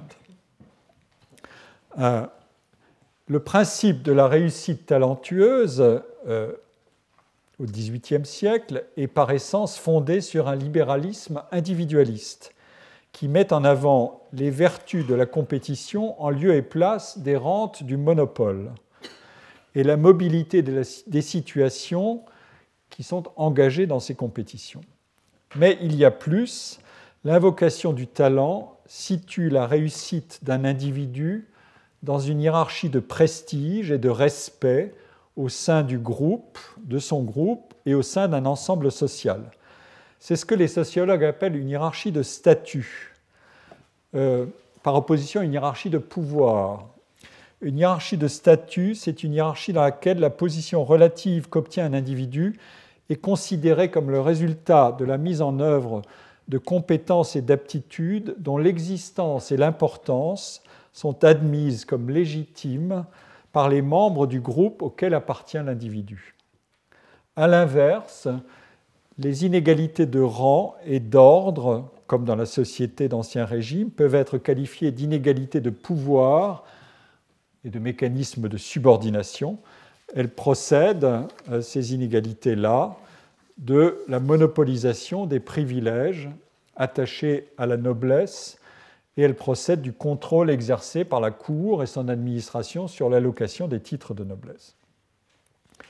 Et de fait, à la différence d'une hiérarchie de statut, euh, le pouvoir et la hiérarchie euh, au sommet de laquelle se situe le pouvoir nobiliaire ne demandent pas à être légitimés par ceux sur qui ce pouvoir s'exerce. C'est même l'inverse qui va arriver. Même si on sait bien qu'il y a des tensions au sein de l'ordre nobiliaire au XVIIIe siècle qui révèlent des facteurs d'instabilité euh, à mesure que cet ordre s'ouvre au recrutement euh, par les filières d'anoblissement, au recrutement des riches bourgeois capables d'acheter des offices. Euh, dans son livre, euh, Pierre Rosanvallon indique que les notions de talent et de vertu ont connu des interprétations extraordinairement dilatées dans l'idéologie libérale conservatrice au XIXe siècle. Et c'est notamment un des cœurs de son enquête.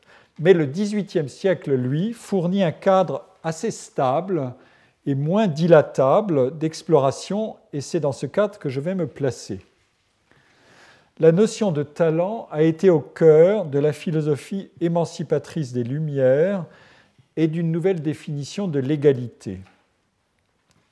En effet, le talent fait partie des armes critiques de cette philosophie émancipatrice, libérale individualiste, et la revendication d'égalité y trouve à la fois un principe de critique radicale à l'égard de la domination de l'ordre nobiliaire euh, de la société d'Ancien Régime, au nom du droit au, libre déploiement de ses capacités individuelles, sans distinction de rang et de naissance, et en même temps un principe de différenciation individuelle qui, tout en affirmant l'idéal d'une égalité des conditions et des opportunités, récuse aussi l'égalisation complète de toutes les positions et situations individuelles dans la société.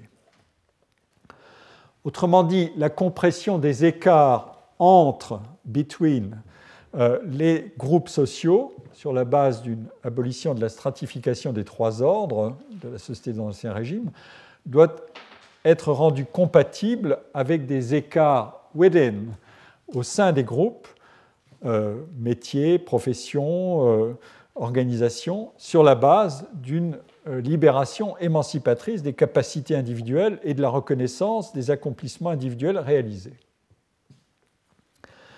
Alors, quelle spécification peut donc recevoir euh, cet idéal régulateur de l'inégalité dans l'égalité? Je me débarrasse d'une inégalité, mais pour refonder un autre processus endogène euh, après avoir égalisé des conditions ou revendiqué l'égalisation euh, d'abord formelle par le droit euh, du citoyen et du vote, et ensuite par d'autres mécanismes, après avoir donc créé des conditions d'égalisation, qu'est-ce que je peux reconstituer comme mécanisme de différenciation Je vais évoquer quatre spécifications. une première spécification de cette inégalité dans l'égalité, c'est euh, ce qu'on peut appeler l'égalité en liberté, euh, qui récuse toute forme de dépendance à l'égard d'autrui, de soumission à la volonté d'autrui.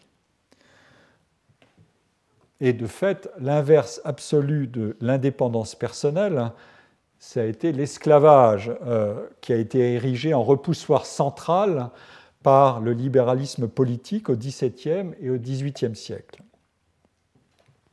Ici, euh, l'autonomie de l'individu est une condition nécessaire de l'émancipation dans ses dimensions matérielles, morales et politiques. Et l'accès de chacun au vote et à la citoyenneté assorti des pleins droits civiques et politiques en est l'expression directe et immédiatement égalisatrice.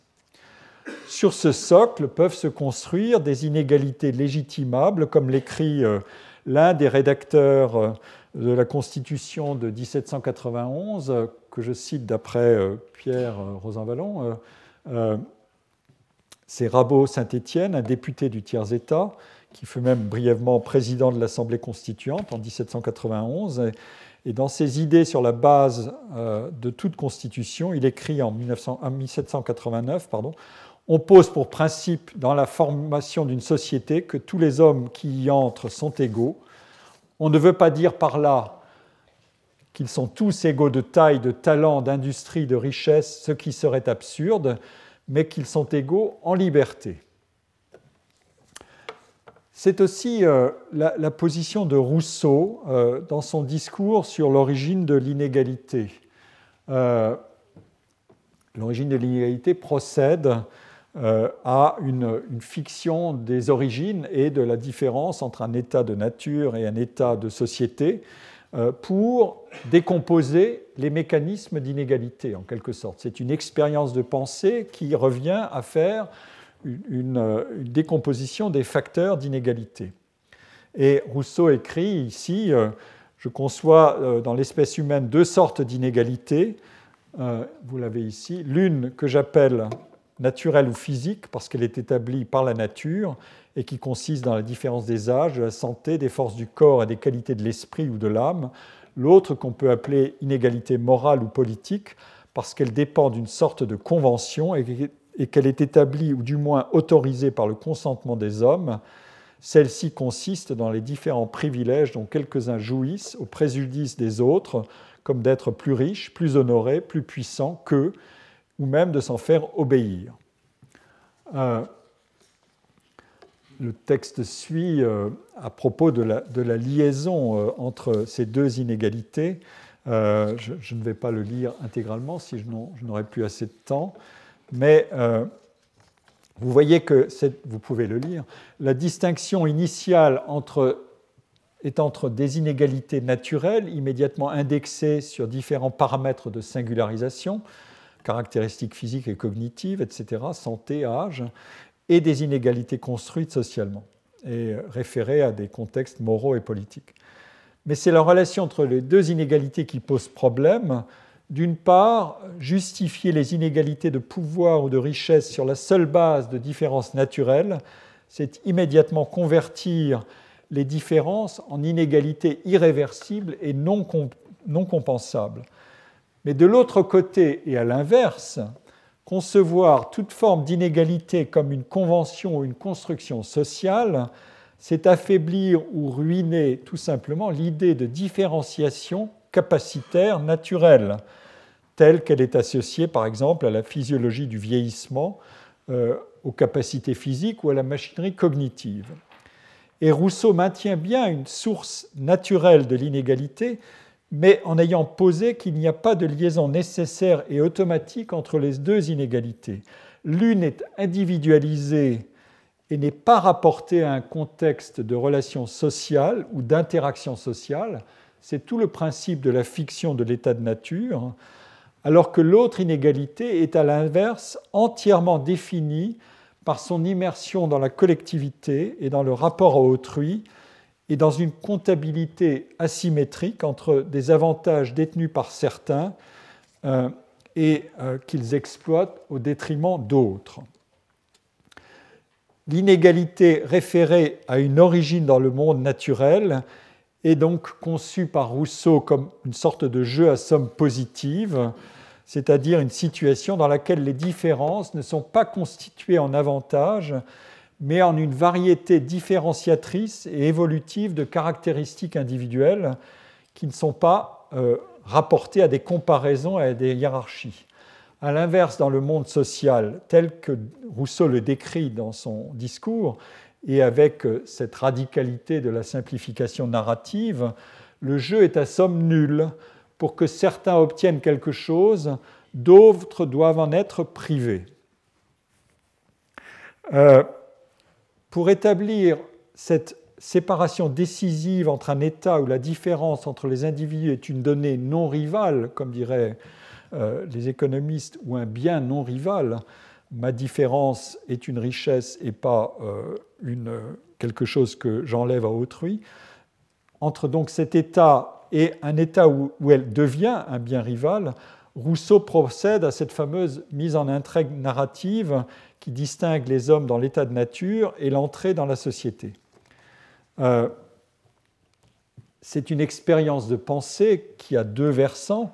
Construire une philosophie de l'individu et localiser les différences individuelles avant qu'elles deviennent des inégalités exploitées en société pour déterminer comment elles peuvent s'exprimer sans devenir le poison de la vie sociale via les comparaisons, les compétitions ou même la spécialisation du travail par la division du travail associée à des écarts de performance. Et d'autre part, imaginer quel système politique peut s'imposer à une société qui reconnaît pleinement l'individu comme libre, autonome et responsable, afin de le doter d'un pouvoir d'agir individuellement et euh, de la volonté de créer un ordre collectif qui limite sa volonté particulière et qui limite donc le jeu des préférences et des intérêts individuels, mais au bénéfice de tous. C'est le principe du contrat social, sans priver les individus de leurs caractéristiques fondamentales. Voilà le, problème assez sérieux auquel Rousseau doit s'affronter. Et donc, la, fiction des origines consiste à demander que verrions-nous si nous placions les individus dans une situation radicalement inverse de celle du monde social tel que nous l'observons immédiatement autour de nous? Alors, je ne vais pas détailler la fiction rousseauiste de l'état de nature, mais je vais juste en indiquer quelques propriétés simples qui font système. Euh, la relation directe avec la nature permet un développement, comme dit Rousseau, d'un tempérament robuste et presque inaltérable de l'individu. Euh, c'est euh, Singularity de Google et de ses équipes version Rousseau, c'est-à-dire que nous pouvons aller très loin jusqu'au bout de nos possibilités dans cet état de nature. C'est d'autre part la transmission entre parents et enfants qui est directe et complète, il n'y a pas de problème.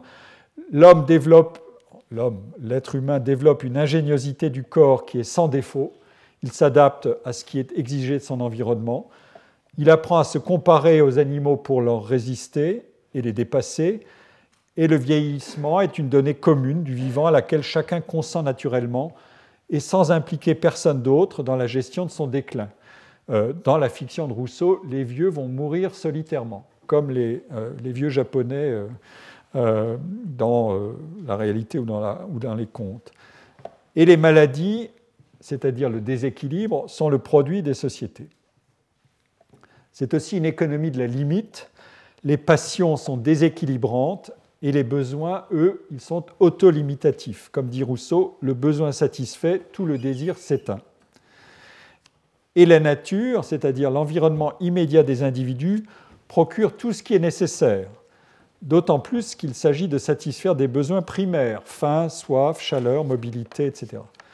Dans cette économie individualiste, il n'y a pas d'interaction entre les individus, ou du moins pas d'interaction stratégique, c'est-à-dire que mon comportement ne dépend pas de celui d'autrui. Je ne vais pas caler mon comportement sur ce que j'anticipe de ce que va faire autrui. Autrement dit, pas d'interdépendance répétée des acteurs qui conduirait à ouvrir l'espace des anticipations et des calculs. Et même s'il y a de la violence dans les rivalités, elle n'a aucune portée, ni aucune mémoire, ni aucune intentionnalité. C'est vraiment une expérience de pensée radicale. Euh, les individus sont essentiellement autonomes, indépendants et s'autosuffisent. C'est d'ailleurs une, manière intéressante de qualifier la séparation entre une situation à somme positive et une situation à somme nulle. Dans un cas, celui de la situation à somme positive, il n'y a pas de rareté des ressources pour que ça fonctionne. La nature satisfait des besoins, ce qui évite des situations de compétition. En revanche, dans, le cas du jeu à somme nulle, il y a une rareté absolue et relative des ressources. Il y a trop de monde sur un espace donné et il y a des rivalités pour se procurer des biens dont la rareté devient sociale plus que physique. Euh, c'est le fameux thème de euh, l'imprécation contre le luxe. Cette liaison entre la rareté et la configuration de la situation est d'ailleurs une matrice argumentative. On retrouve exactement ce genre de raisonnement chez Marx euh, ou alors chez le Sartre de la critique de la raison dialectique. Euh, je vous invite à, relire ce grand livre, euh, complexe mais fort passionnant. Et euh, Raymond Aron, d'ailleurs, en avait fait une lecture très intéressante. C'était un, remarquable professeur, ici même. il a écrit un, commentaire très développé de la critique de la raison dialectique dans Histoire et dialectique de la violence, et qui est notamment fondé sur l'étude des rapports entre la pensée marxienne et la pensée sartrienne. En tout cas, dans l'état de nature, les écarts de réussite dans ce qu'entreprennent les individus ne posent pas de problème. Et qu'est-ce qui arrive quand tout ça bascule dans euh, les relations sociales? Il y a déséquilibre, comparaison interindividuelle, spécialisation par la division du travail avec des supériorités et des infériorités. Et euh, comme dit Rousseau ici, euh, je résumais les, les termes de l'enquête, euh, les inégalités, c'est le produit des différences entre les individus multipliées par les circonstances qui les libèrent, en quelque sorte. Euh, et citation, euh, la citation est ici. Les choses en cet état de nature eussent pu demeurer égales si les talents eussent été égaux et que, par exemple, l'emploi du fer. Il, non, pardon, il, évoque une situation de transition entre l'état de nature et l'état de société, qui est une situation qui, comme toute transition, ne peut pas durer et qui est une, deuxième fiction. Euh, et euh, en gros, euh, voilà ce qui arrive quand cette transition n'est plus tenable. si, il dit, les choses auraient pu demeurer dans cet état si les talents avaient été égaux, que par exemple l'emploi du fer, la consommation de denrées eussent toujours fait une balance exacte. Tout ça, c'est un vocabulaire de la disproportion et de la supériorité. Le plus fort faisait plus d'ouvrages, le plus adroit tirait meilleure partie du sien, le plus ingénieux trouvait le moyen d'abréger le travail, etc. etc. C'est ainsi que l'inégalité naturelle se déploie insensiblement avec celle de combinaison et que les différences des hommes, développées par celles des circonstances, donc c'est ce facteur multiplicatif, se rendent plus sensibles, plus permanentes dans leurs effets et commencent à influer dans, la même proportion sur le sort des particuliers. Euh, et donc, le raisonnement de, Rousseau, pour euh, en finir, euh, repose sur les postulats suivants. Si les individus ne se comparaient pas entre eux et ne spécialisaient pas leurs activités par la division du travail, les différences de nature ne se muraient pas en inégalité sociale. D'autre part, tant qu'il n'y a pas de déséquilibre entre le besoin et son assouvissement, il n'y a pas de rareté des ressources et chacun évolue dans un équilibre entre ressources et besoins. Aucune relation de compétition ne peut apparaître. D'où le lien que Rousseau établit entre propriété, division du travail et inégalité. Mais euh, la fiction de Rousseau repose aussi sur l'argument suivant, sans interaction sociale, il ne peut pas y avoir de développement des capacités humaines. Et ça, c'est le problème. C'est-à-dire le langage, la pensée, la réflexion, l'imagination, la pitié, l'empathie, tout ça, c'est le produit de l'entrée dans la société. Autrement dit, il ne peut pas y avoir de perfectionnement de l'individu, pas de déploiement de ce potentiel différenciateur qui est contenu dans la répartition des talents inégalement distribués par la nature. Et c'est ça le problème. La contrepartie de ce développement et de ce perfectionnement, de la civilisation, euh, c'est une contrepartie négative avec le développement des facultés individuelles que les interactions de la vie collective et en société rendent possibles. Des désirs deviennent plus élevés et plus insatiables. C'est le propre de l'imagination que de pousser à sortir de la limite, à anticiper le futur, à entrevoir un futur plus agréable, à se comparer à autrui et à espérer mieux. Et euh, les comparaisons sont génératrices de domination et d'envie, et elles sont omniprésentes. Et le bilan est ainsi résumé par un Rousseau pessimiste. Euh, tous les progrès ici, pardon, tous les progrès ultérieurs ont été en apparence autant de pas vers la perfection de l'individu et en effet vers la décrépitude de l'espèce. Euh, vous pourrez mettre en résonance euh, ce genre d'analyse avec euh, certaines des hypothèses de la théorie de la décroissance. Et on peut, je ne vais pas le faire aujourd'hui, mais on peut, on peut regarder qu'est-ce qui correspond et qu'est-ce qui ne correspond pas. donc, en d'autres termes, il en va du talent comme de ces dispositions qui sont présentes à l'état virtuel chez l'individu. L'expression complète des différences interindividuelles se déploie avec la sortie hors de ce fameux état de nature et avec l'entrée dans l'histoire et dans la société. L'individu se perfectionne, le langage progresse, l'imagination se déploie, l'ingéniosité augmente, les sciences, les arts se, euh, se, développent, et les différences de capacité s'expriment et deviennent opératoires, mais l'équilibre du jeu à somme positive est rompu. Le jeu à somme positive n'était possible que dans une situation d'équilibre entre l'homme et son environnement et dans une naturalisation complète de l'individu. Socialisé, il devient tout ce qu'il peut être, et chacun différemment, mais la différence entre les individus qui étaient non rivales pivote en un écart de supériorité et d'infériorité. Rousseau définit une incarnation possible d'une société conforme à son idéal, c'est une société d'artisans. Il y a un très joli commentaire de Louis Althusser euh, sur le contrat social dans un texte de 1967 qui pointe très bien euh, ce, euh, ce point-là.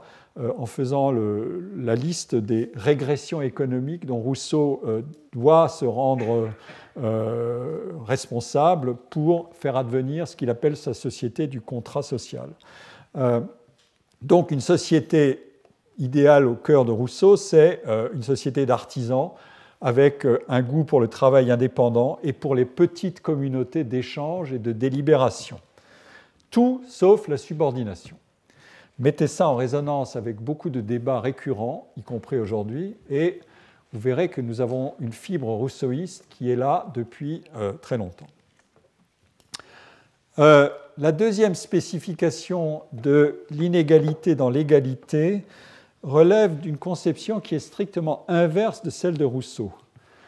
Les différences qui peuvent s'exprimer dans des inégalités de capacité et de réussite sont en fait un bien commun nécessaire aux avancées de la société, moyennant certaines conditions, par exemple, euh, et non des moindres évidemment, l'égalisation progressive des opportunités d'accomplissement individuel.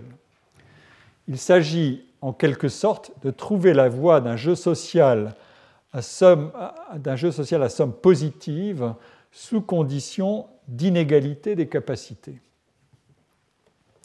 Un penseur comme Condorcet, dans son esquisse, euh,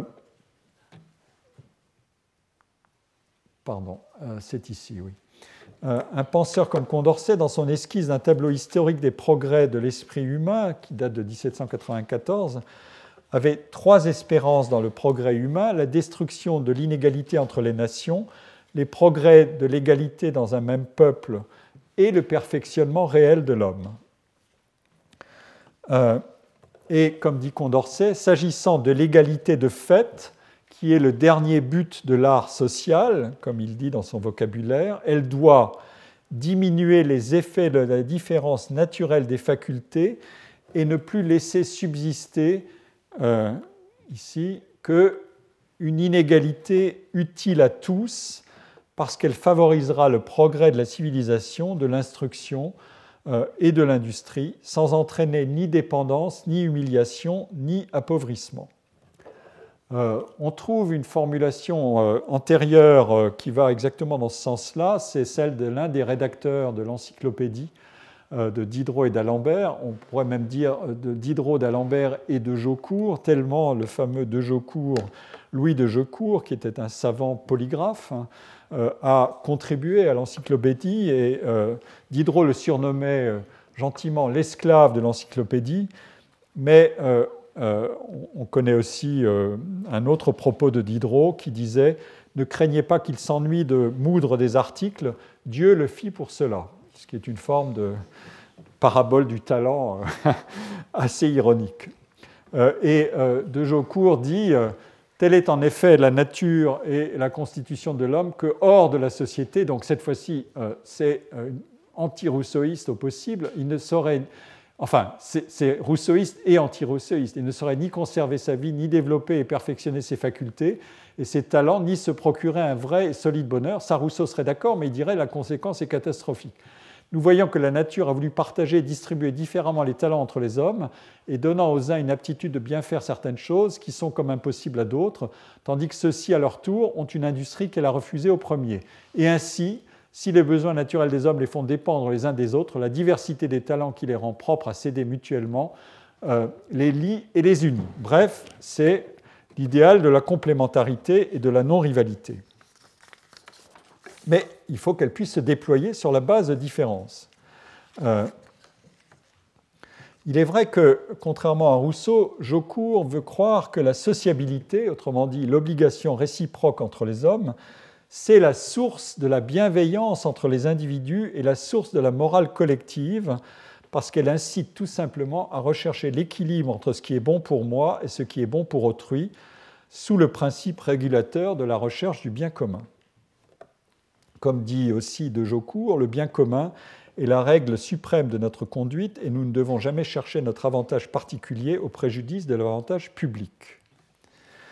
Euh, cette question de la liaison positive ou négative entre perfectionnement, ce qu'on appellerait aujourd'hui la croissance, euh, et des inégalités utiles, c'est un thème majeur des débats dans la pensée économique, mais aussi dans la philosophie de la justice sociale depuis trois siècles.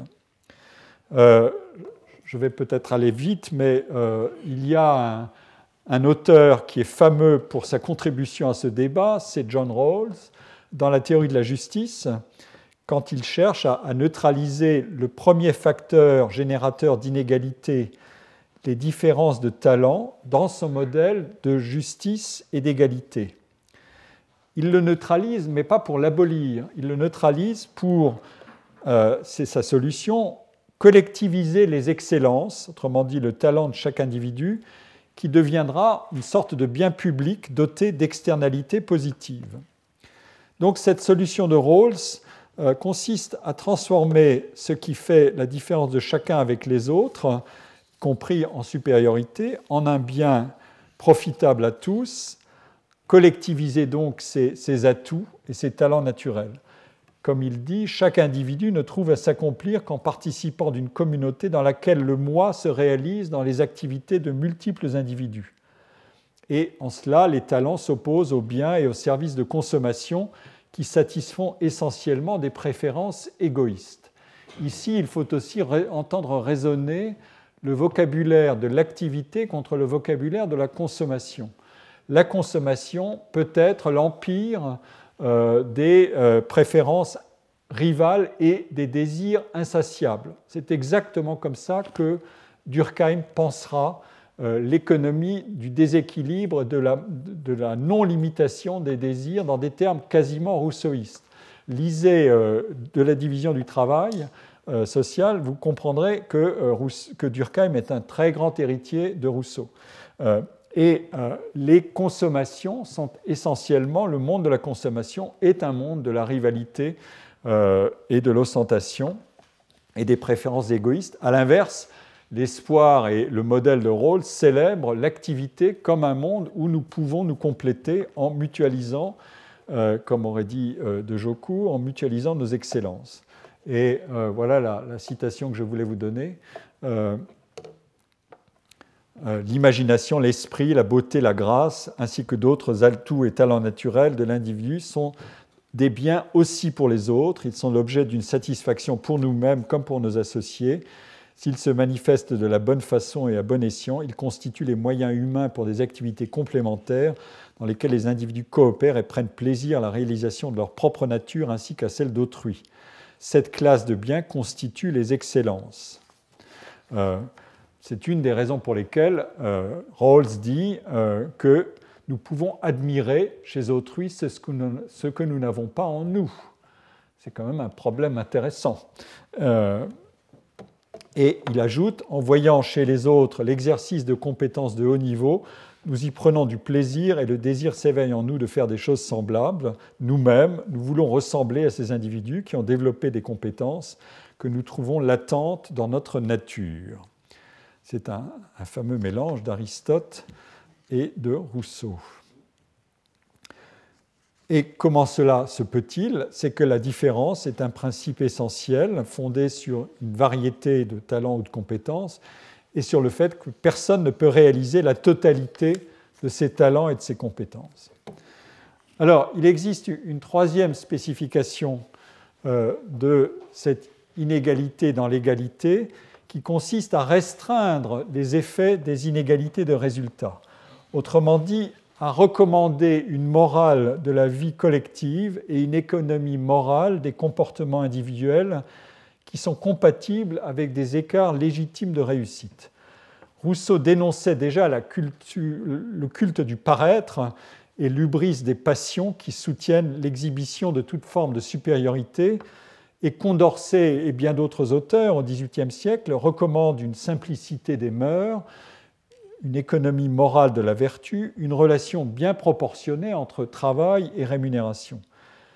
Et toute une lignée de penseurs ont mis en avant ce pouvoir régulateur de l'autolimitation des passions, euh, incarné dans la frugalité ou dans la modération, afin de résister à la passion destructrice de l'ostentation et du luxe, qui transforme quasiment les inégalités en spectacle quotidien. En somme, le talent est certes un facteur d'accomplissement individuel, mais une élite du talent doit se comporter tout autrement qu'une élite des privilèges de rang et de richesse. D'où la complémentarité recherchée entre le talent comme capacité et la vertu comme conduite.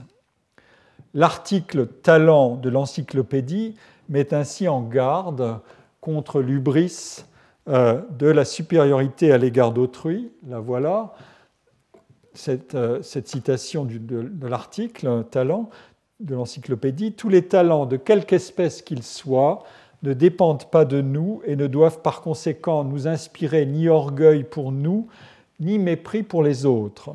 Ils ne deviennent estimables que par le bon usage que nous en faisons et ne, se sentent recommandables que par la modestie qui en relève l'éclat et le mérite. C'est une idée euh, ancienne euh, dans une de ses lettres au Lord of Essex en 1599. Euh, le philosophe et savant anglais Francis Bacon soulignait qu'un succès immodéré éteint le mérite et suscite l'envie.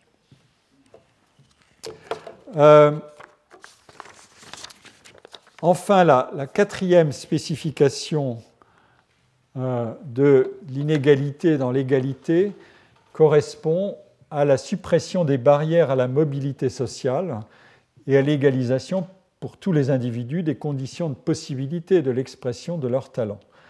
Euh, les privilèges héréditaires de la société d'Ancien Régime définissaient une stratification rigide et plaçaient en outre cette stratification dans un horizon euh, temporel de transmission et donc d'immobilité des dominations héréditaires.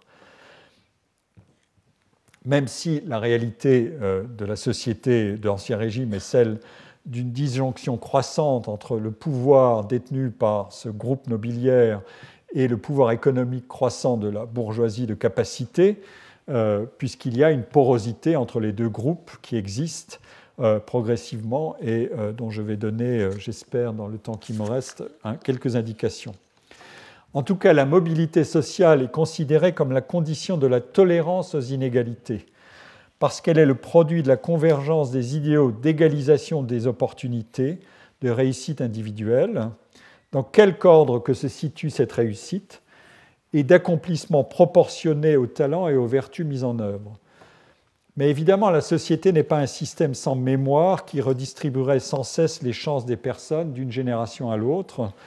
Les positions sur la conception d'un nouvel ordre social, juste et également ouvert aux réalisations individuelles, se distribuent en fait sur un axe qui va de la naturalisation du talent d'un côté à sa socialisation de l'autre, c'est-à-dire avantage naturellement accordé par une nature bienveillante, mais dont l'entrée en société dévoie l'expression, comme dans la formule de Rousseau, en le transformant en un principe euh, arbitraire de hiérarchisation qui gradue même des degrés de liberté et d'autonomie des individus, ou à l'autre extrémité, produit du travail éducatif, individuel et collectif. Mais dans tous les cas, talent, instruction et mise en œuvre des savoirs acquis sont conçus comme complémentaires et jamais purement substituts. C'est le lexique même du talent qui impose cette euh, relation de complémentarité, une capacité à besoin de conditions de réalisation pour s'exprimer. Et l'importance accordée à l'éducation et à la redistribution des chances par l'instruction est strictement complémentaire du rôle donné au talent dans la philosophie des Lumières et dans la doctrine de l'égalité émancipatrice de la Révolution française. Alors, euh, peut-être que je vais commenter rapidement cette, cette euh, diapositive parce que j'ai beaucoup de notes et que je n'aurai plus assez de temps. Euh, je cherche une illustration de ce que je viens de dire et elle m'est donnée après une conversation donc avec Pierre Verschuren, elle m'est donnée par le cas de l'armée. Euh, l'armée a été euh, certainement le, socle euh, de l'excellence nobiliaire. La noblesse d'épée, c'est la noblesse par excellence, en quelque sorte. et c'est aussi celle qui, est, qui restait la plus fermée, comme vous allez le voir tout de suite, jusqu'au bout, jusqu'à la Révolution. mais c'est aussi le lieu de transformation et par exemple de euh, la création d'écoles euh, supérieures destinées à détecter, à sélectionner et à former les même dans un vivier euh, aussi étroit que celui de la noblesse, et le lieu où on a inventé aussi des corps techniques qui ont très vite fait appel à la valorisation de formations et de compétences comme celle des mathématiques. Euh, il y a un joli travail d'une collègue, Valérie Panzini, sur les topographes dans l'armée et euh, les qualités requises des topographes, et notamment les talents, comme le coup d'œil, qui est euh, une forme de talent qui permet de, en tout cas de soutenir cet argument de tout n'est pas le produit simplement d'une instruction, mais il y a plus que ça. C'est toujours cette interaction complexe. on ne peut pas réduire l'un à l'autre, sauf dans certaines versions de l'argument. Euh, voilà. Et donc, euh, et euh, des historiens ont fait des travaux absolument remarquables sur l'armée au XVIIIe siècle et ses transformations. Il y a toute une lignée d'historiens, notamment américains, David Bien, Smith et Blaufarb ont consacré des travaux à, l'armée sous l'Ancien Régime pour y détecter des les transformations qui s'y étaient réalisées. Alors, qu'est-ce que montrent ces travaux? Euh, Ces travaux euh, euh, observent qu'il y a un, resserrement du monopole d'accès aux carrières d'officiers à la fin du XVIIIe siècle. Il y a un fameux édit du maréchal de Ségur qui impose en 1781 à l'armée de ne plus recruter pour les emplois supérieurs d'officiers que euh, des nobles de quatre quartiers de noblesse. Donc nobles eux-mêmes, nobles de père, de grand-père. Euh, donc euh, c'est une exigence évidemment très élevée et uniquement du côté paternel, pour ajouter au verrou de sécurité. et la question est, alors cette, cette, réforme intervient dans le contexte d'une dégradation des performances de l'organisation militaire la guerre de Sept Ans, euh, qui a lieu de 1756 à 1763, si j'ai bonne mémoire, euh, la guerre de Sept Ans a été euh, une catastrophe, une humiliation, une coalition importante, France, Autriche, Russie, a été défaite et a perdu face à une mini-coalition entre la Prusse et la Grande-Bretagne. Et euh, en tout cas, sur le théâtre européen, il y avait une autre. La, guerre de Sept Ans était une autre guerre aussi ailleurs. Il y avait un théâtre des opérations en, Amérique du Nord. Euh, mais sur le théâtre européen, la France a été défaite et euh, a échoué. Et donc, évidemment, les questions se sont posées qu'est-ce qui se passe? Qu'est-ce que c'est que cette armée qui est supposée détenir toutes les vertus, l'honneur, le courage, la bravoure? C'est des vertus ontologiques, puisqu'elles proviennent du fait de son recrutement, parmi la noblesse, qui est ontologiquement détentrice de ces vertus. Donc, comment se fait-il que ça ne fonctionne pas? Alors, euh, euh, l'interrogation, évidemment, a été, euh, de se demander si l'armée n'avait pas fini par s'ouvrir peut-être excessivement à des recrutements non nobles, autrement dit, la non-noblesse, c'est le poison qui s'insinue dans le corps euh, dans le sang bleu de la noblesse, et c'est ça la responsabilité des mauvaises performances de l'armée, euh, ou si au contraire, euh, et si donc il ne convenait pas de, restreindre ce mécanisme de recrutement. Alors, quand on regarde les données, les historiens ont examiné l'hypothèse, et quand on regarde les données, on s'aperçoit que l'armée ne s'est jamais vraiment ouverte à des recrutements extérieurs. Euh, à la noblesse pour les postes d'officiers, que donc ça se passe bien dans le monde des officiers nobles. En même temps, euh, l'analyse va aller dans un autre sens, et c'est ça l'intérêt du travail, par exemple, de David Bien ou Bayan, euh, c'est de regarder qu'est-ce qu'était la noblesse ailleurs que dans le, dans le monde de l'armée. Et il y a là une statistique qui est très intéressante. C'est une statistique qui porte sur les voies d'anoblissement, les différentes filières d'anoblissement dans la noblesse. La noblesse, euh, on pouvait y entrer en achetant des offices. Et il y a une série de possibilités. Euh, il, y a, des achats d'offices, et puis il y a les fameuses lettres noblesse qui sont accordées discrétionnairement par euh, le roi à des personnalités méritantes, talentueuses, les artistes, des scientifiques, et d'autres aussi, éventuellement, euh, qui ne sont pas simplement euh, les enfants des arts, des lettres et des sciences.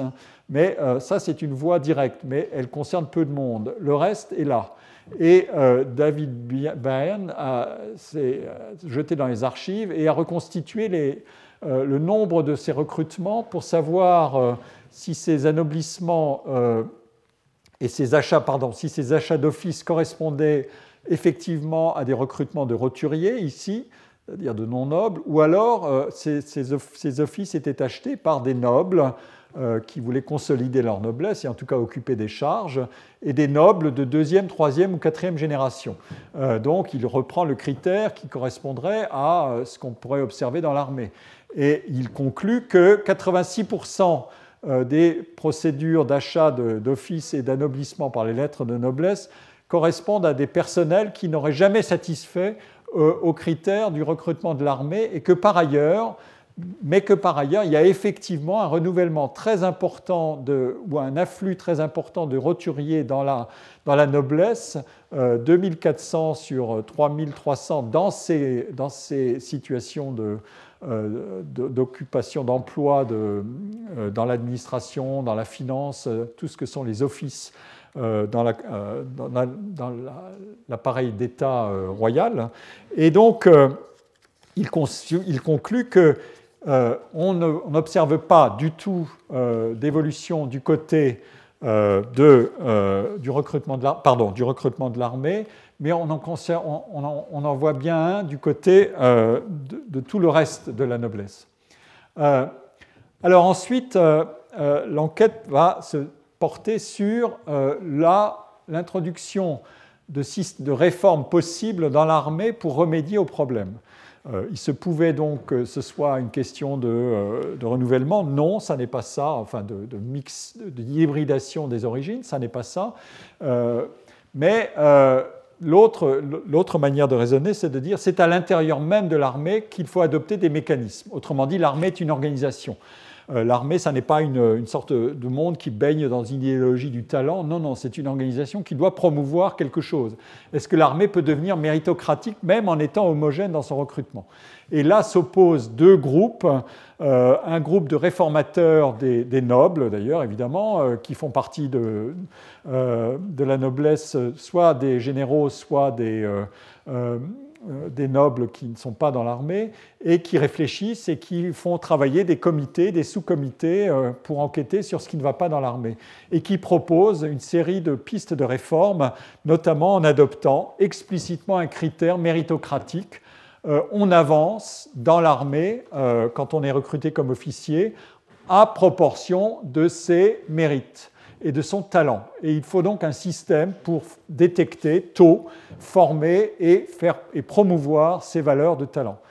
A l'inverse, euh, le maréchal de Ségur, encore lui, proposait euh, de simplement expliciter un mécanisme qui paraissait implicite, c'est-à-dire il y a deux filières de promotion, les nobles riches vont vite, c'est la fast track, et les nobles de petite origine et qui ne sont pas très riches, eux, ils iront lentement et ils seront plafonnés. Ils n'iront pas plus loin que euh, lieutenant, colonel et surtout pas général. Et euh, la solution de, Ségur ne marche pas. Euh, c'est en fait l'autre solution qui se révèle plus efficace et qui finit, mais il est tard, on est dans les années 1780, qui aurait dû finir par s'imposer, mais l'histoire en décidera autrement, puisque la Révolution balayera toutes ces hypothèses, mais ne balayera pas, en revanche, les grandes institutions qui ont été créées euh, pour détecter euh, les fameux talents, les former, euh, l'école militaire, l'école des ponts et chaussées et d'autres institutions qui sont des héritages de ce temps-là. Voilà, j'ai accéléré beaucoup pour tenir dans le temps qui m'était donné et je vous remercie beaucoup pour votre attention. Retrouvez tous les contenus du Collège de France sur www.colège-2-france.fr.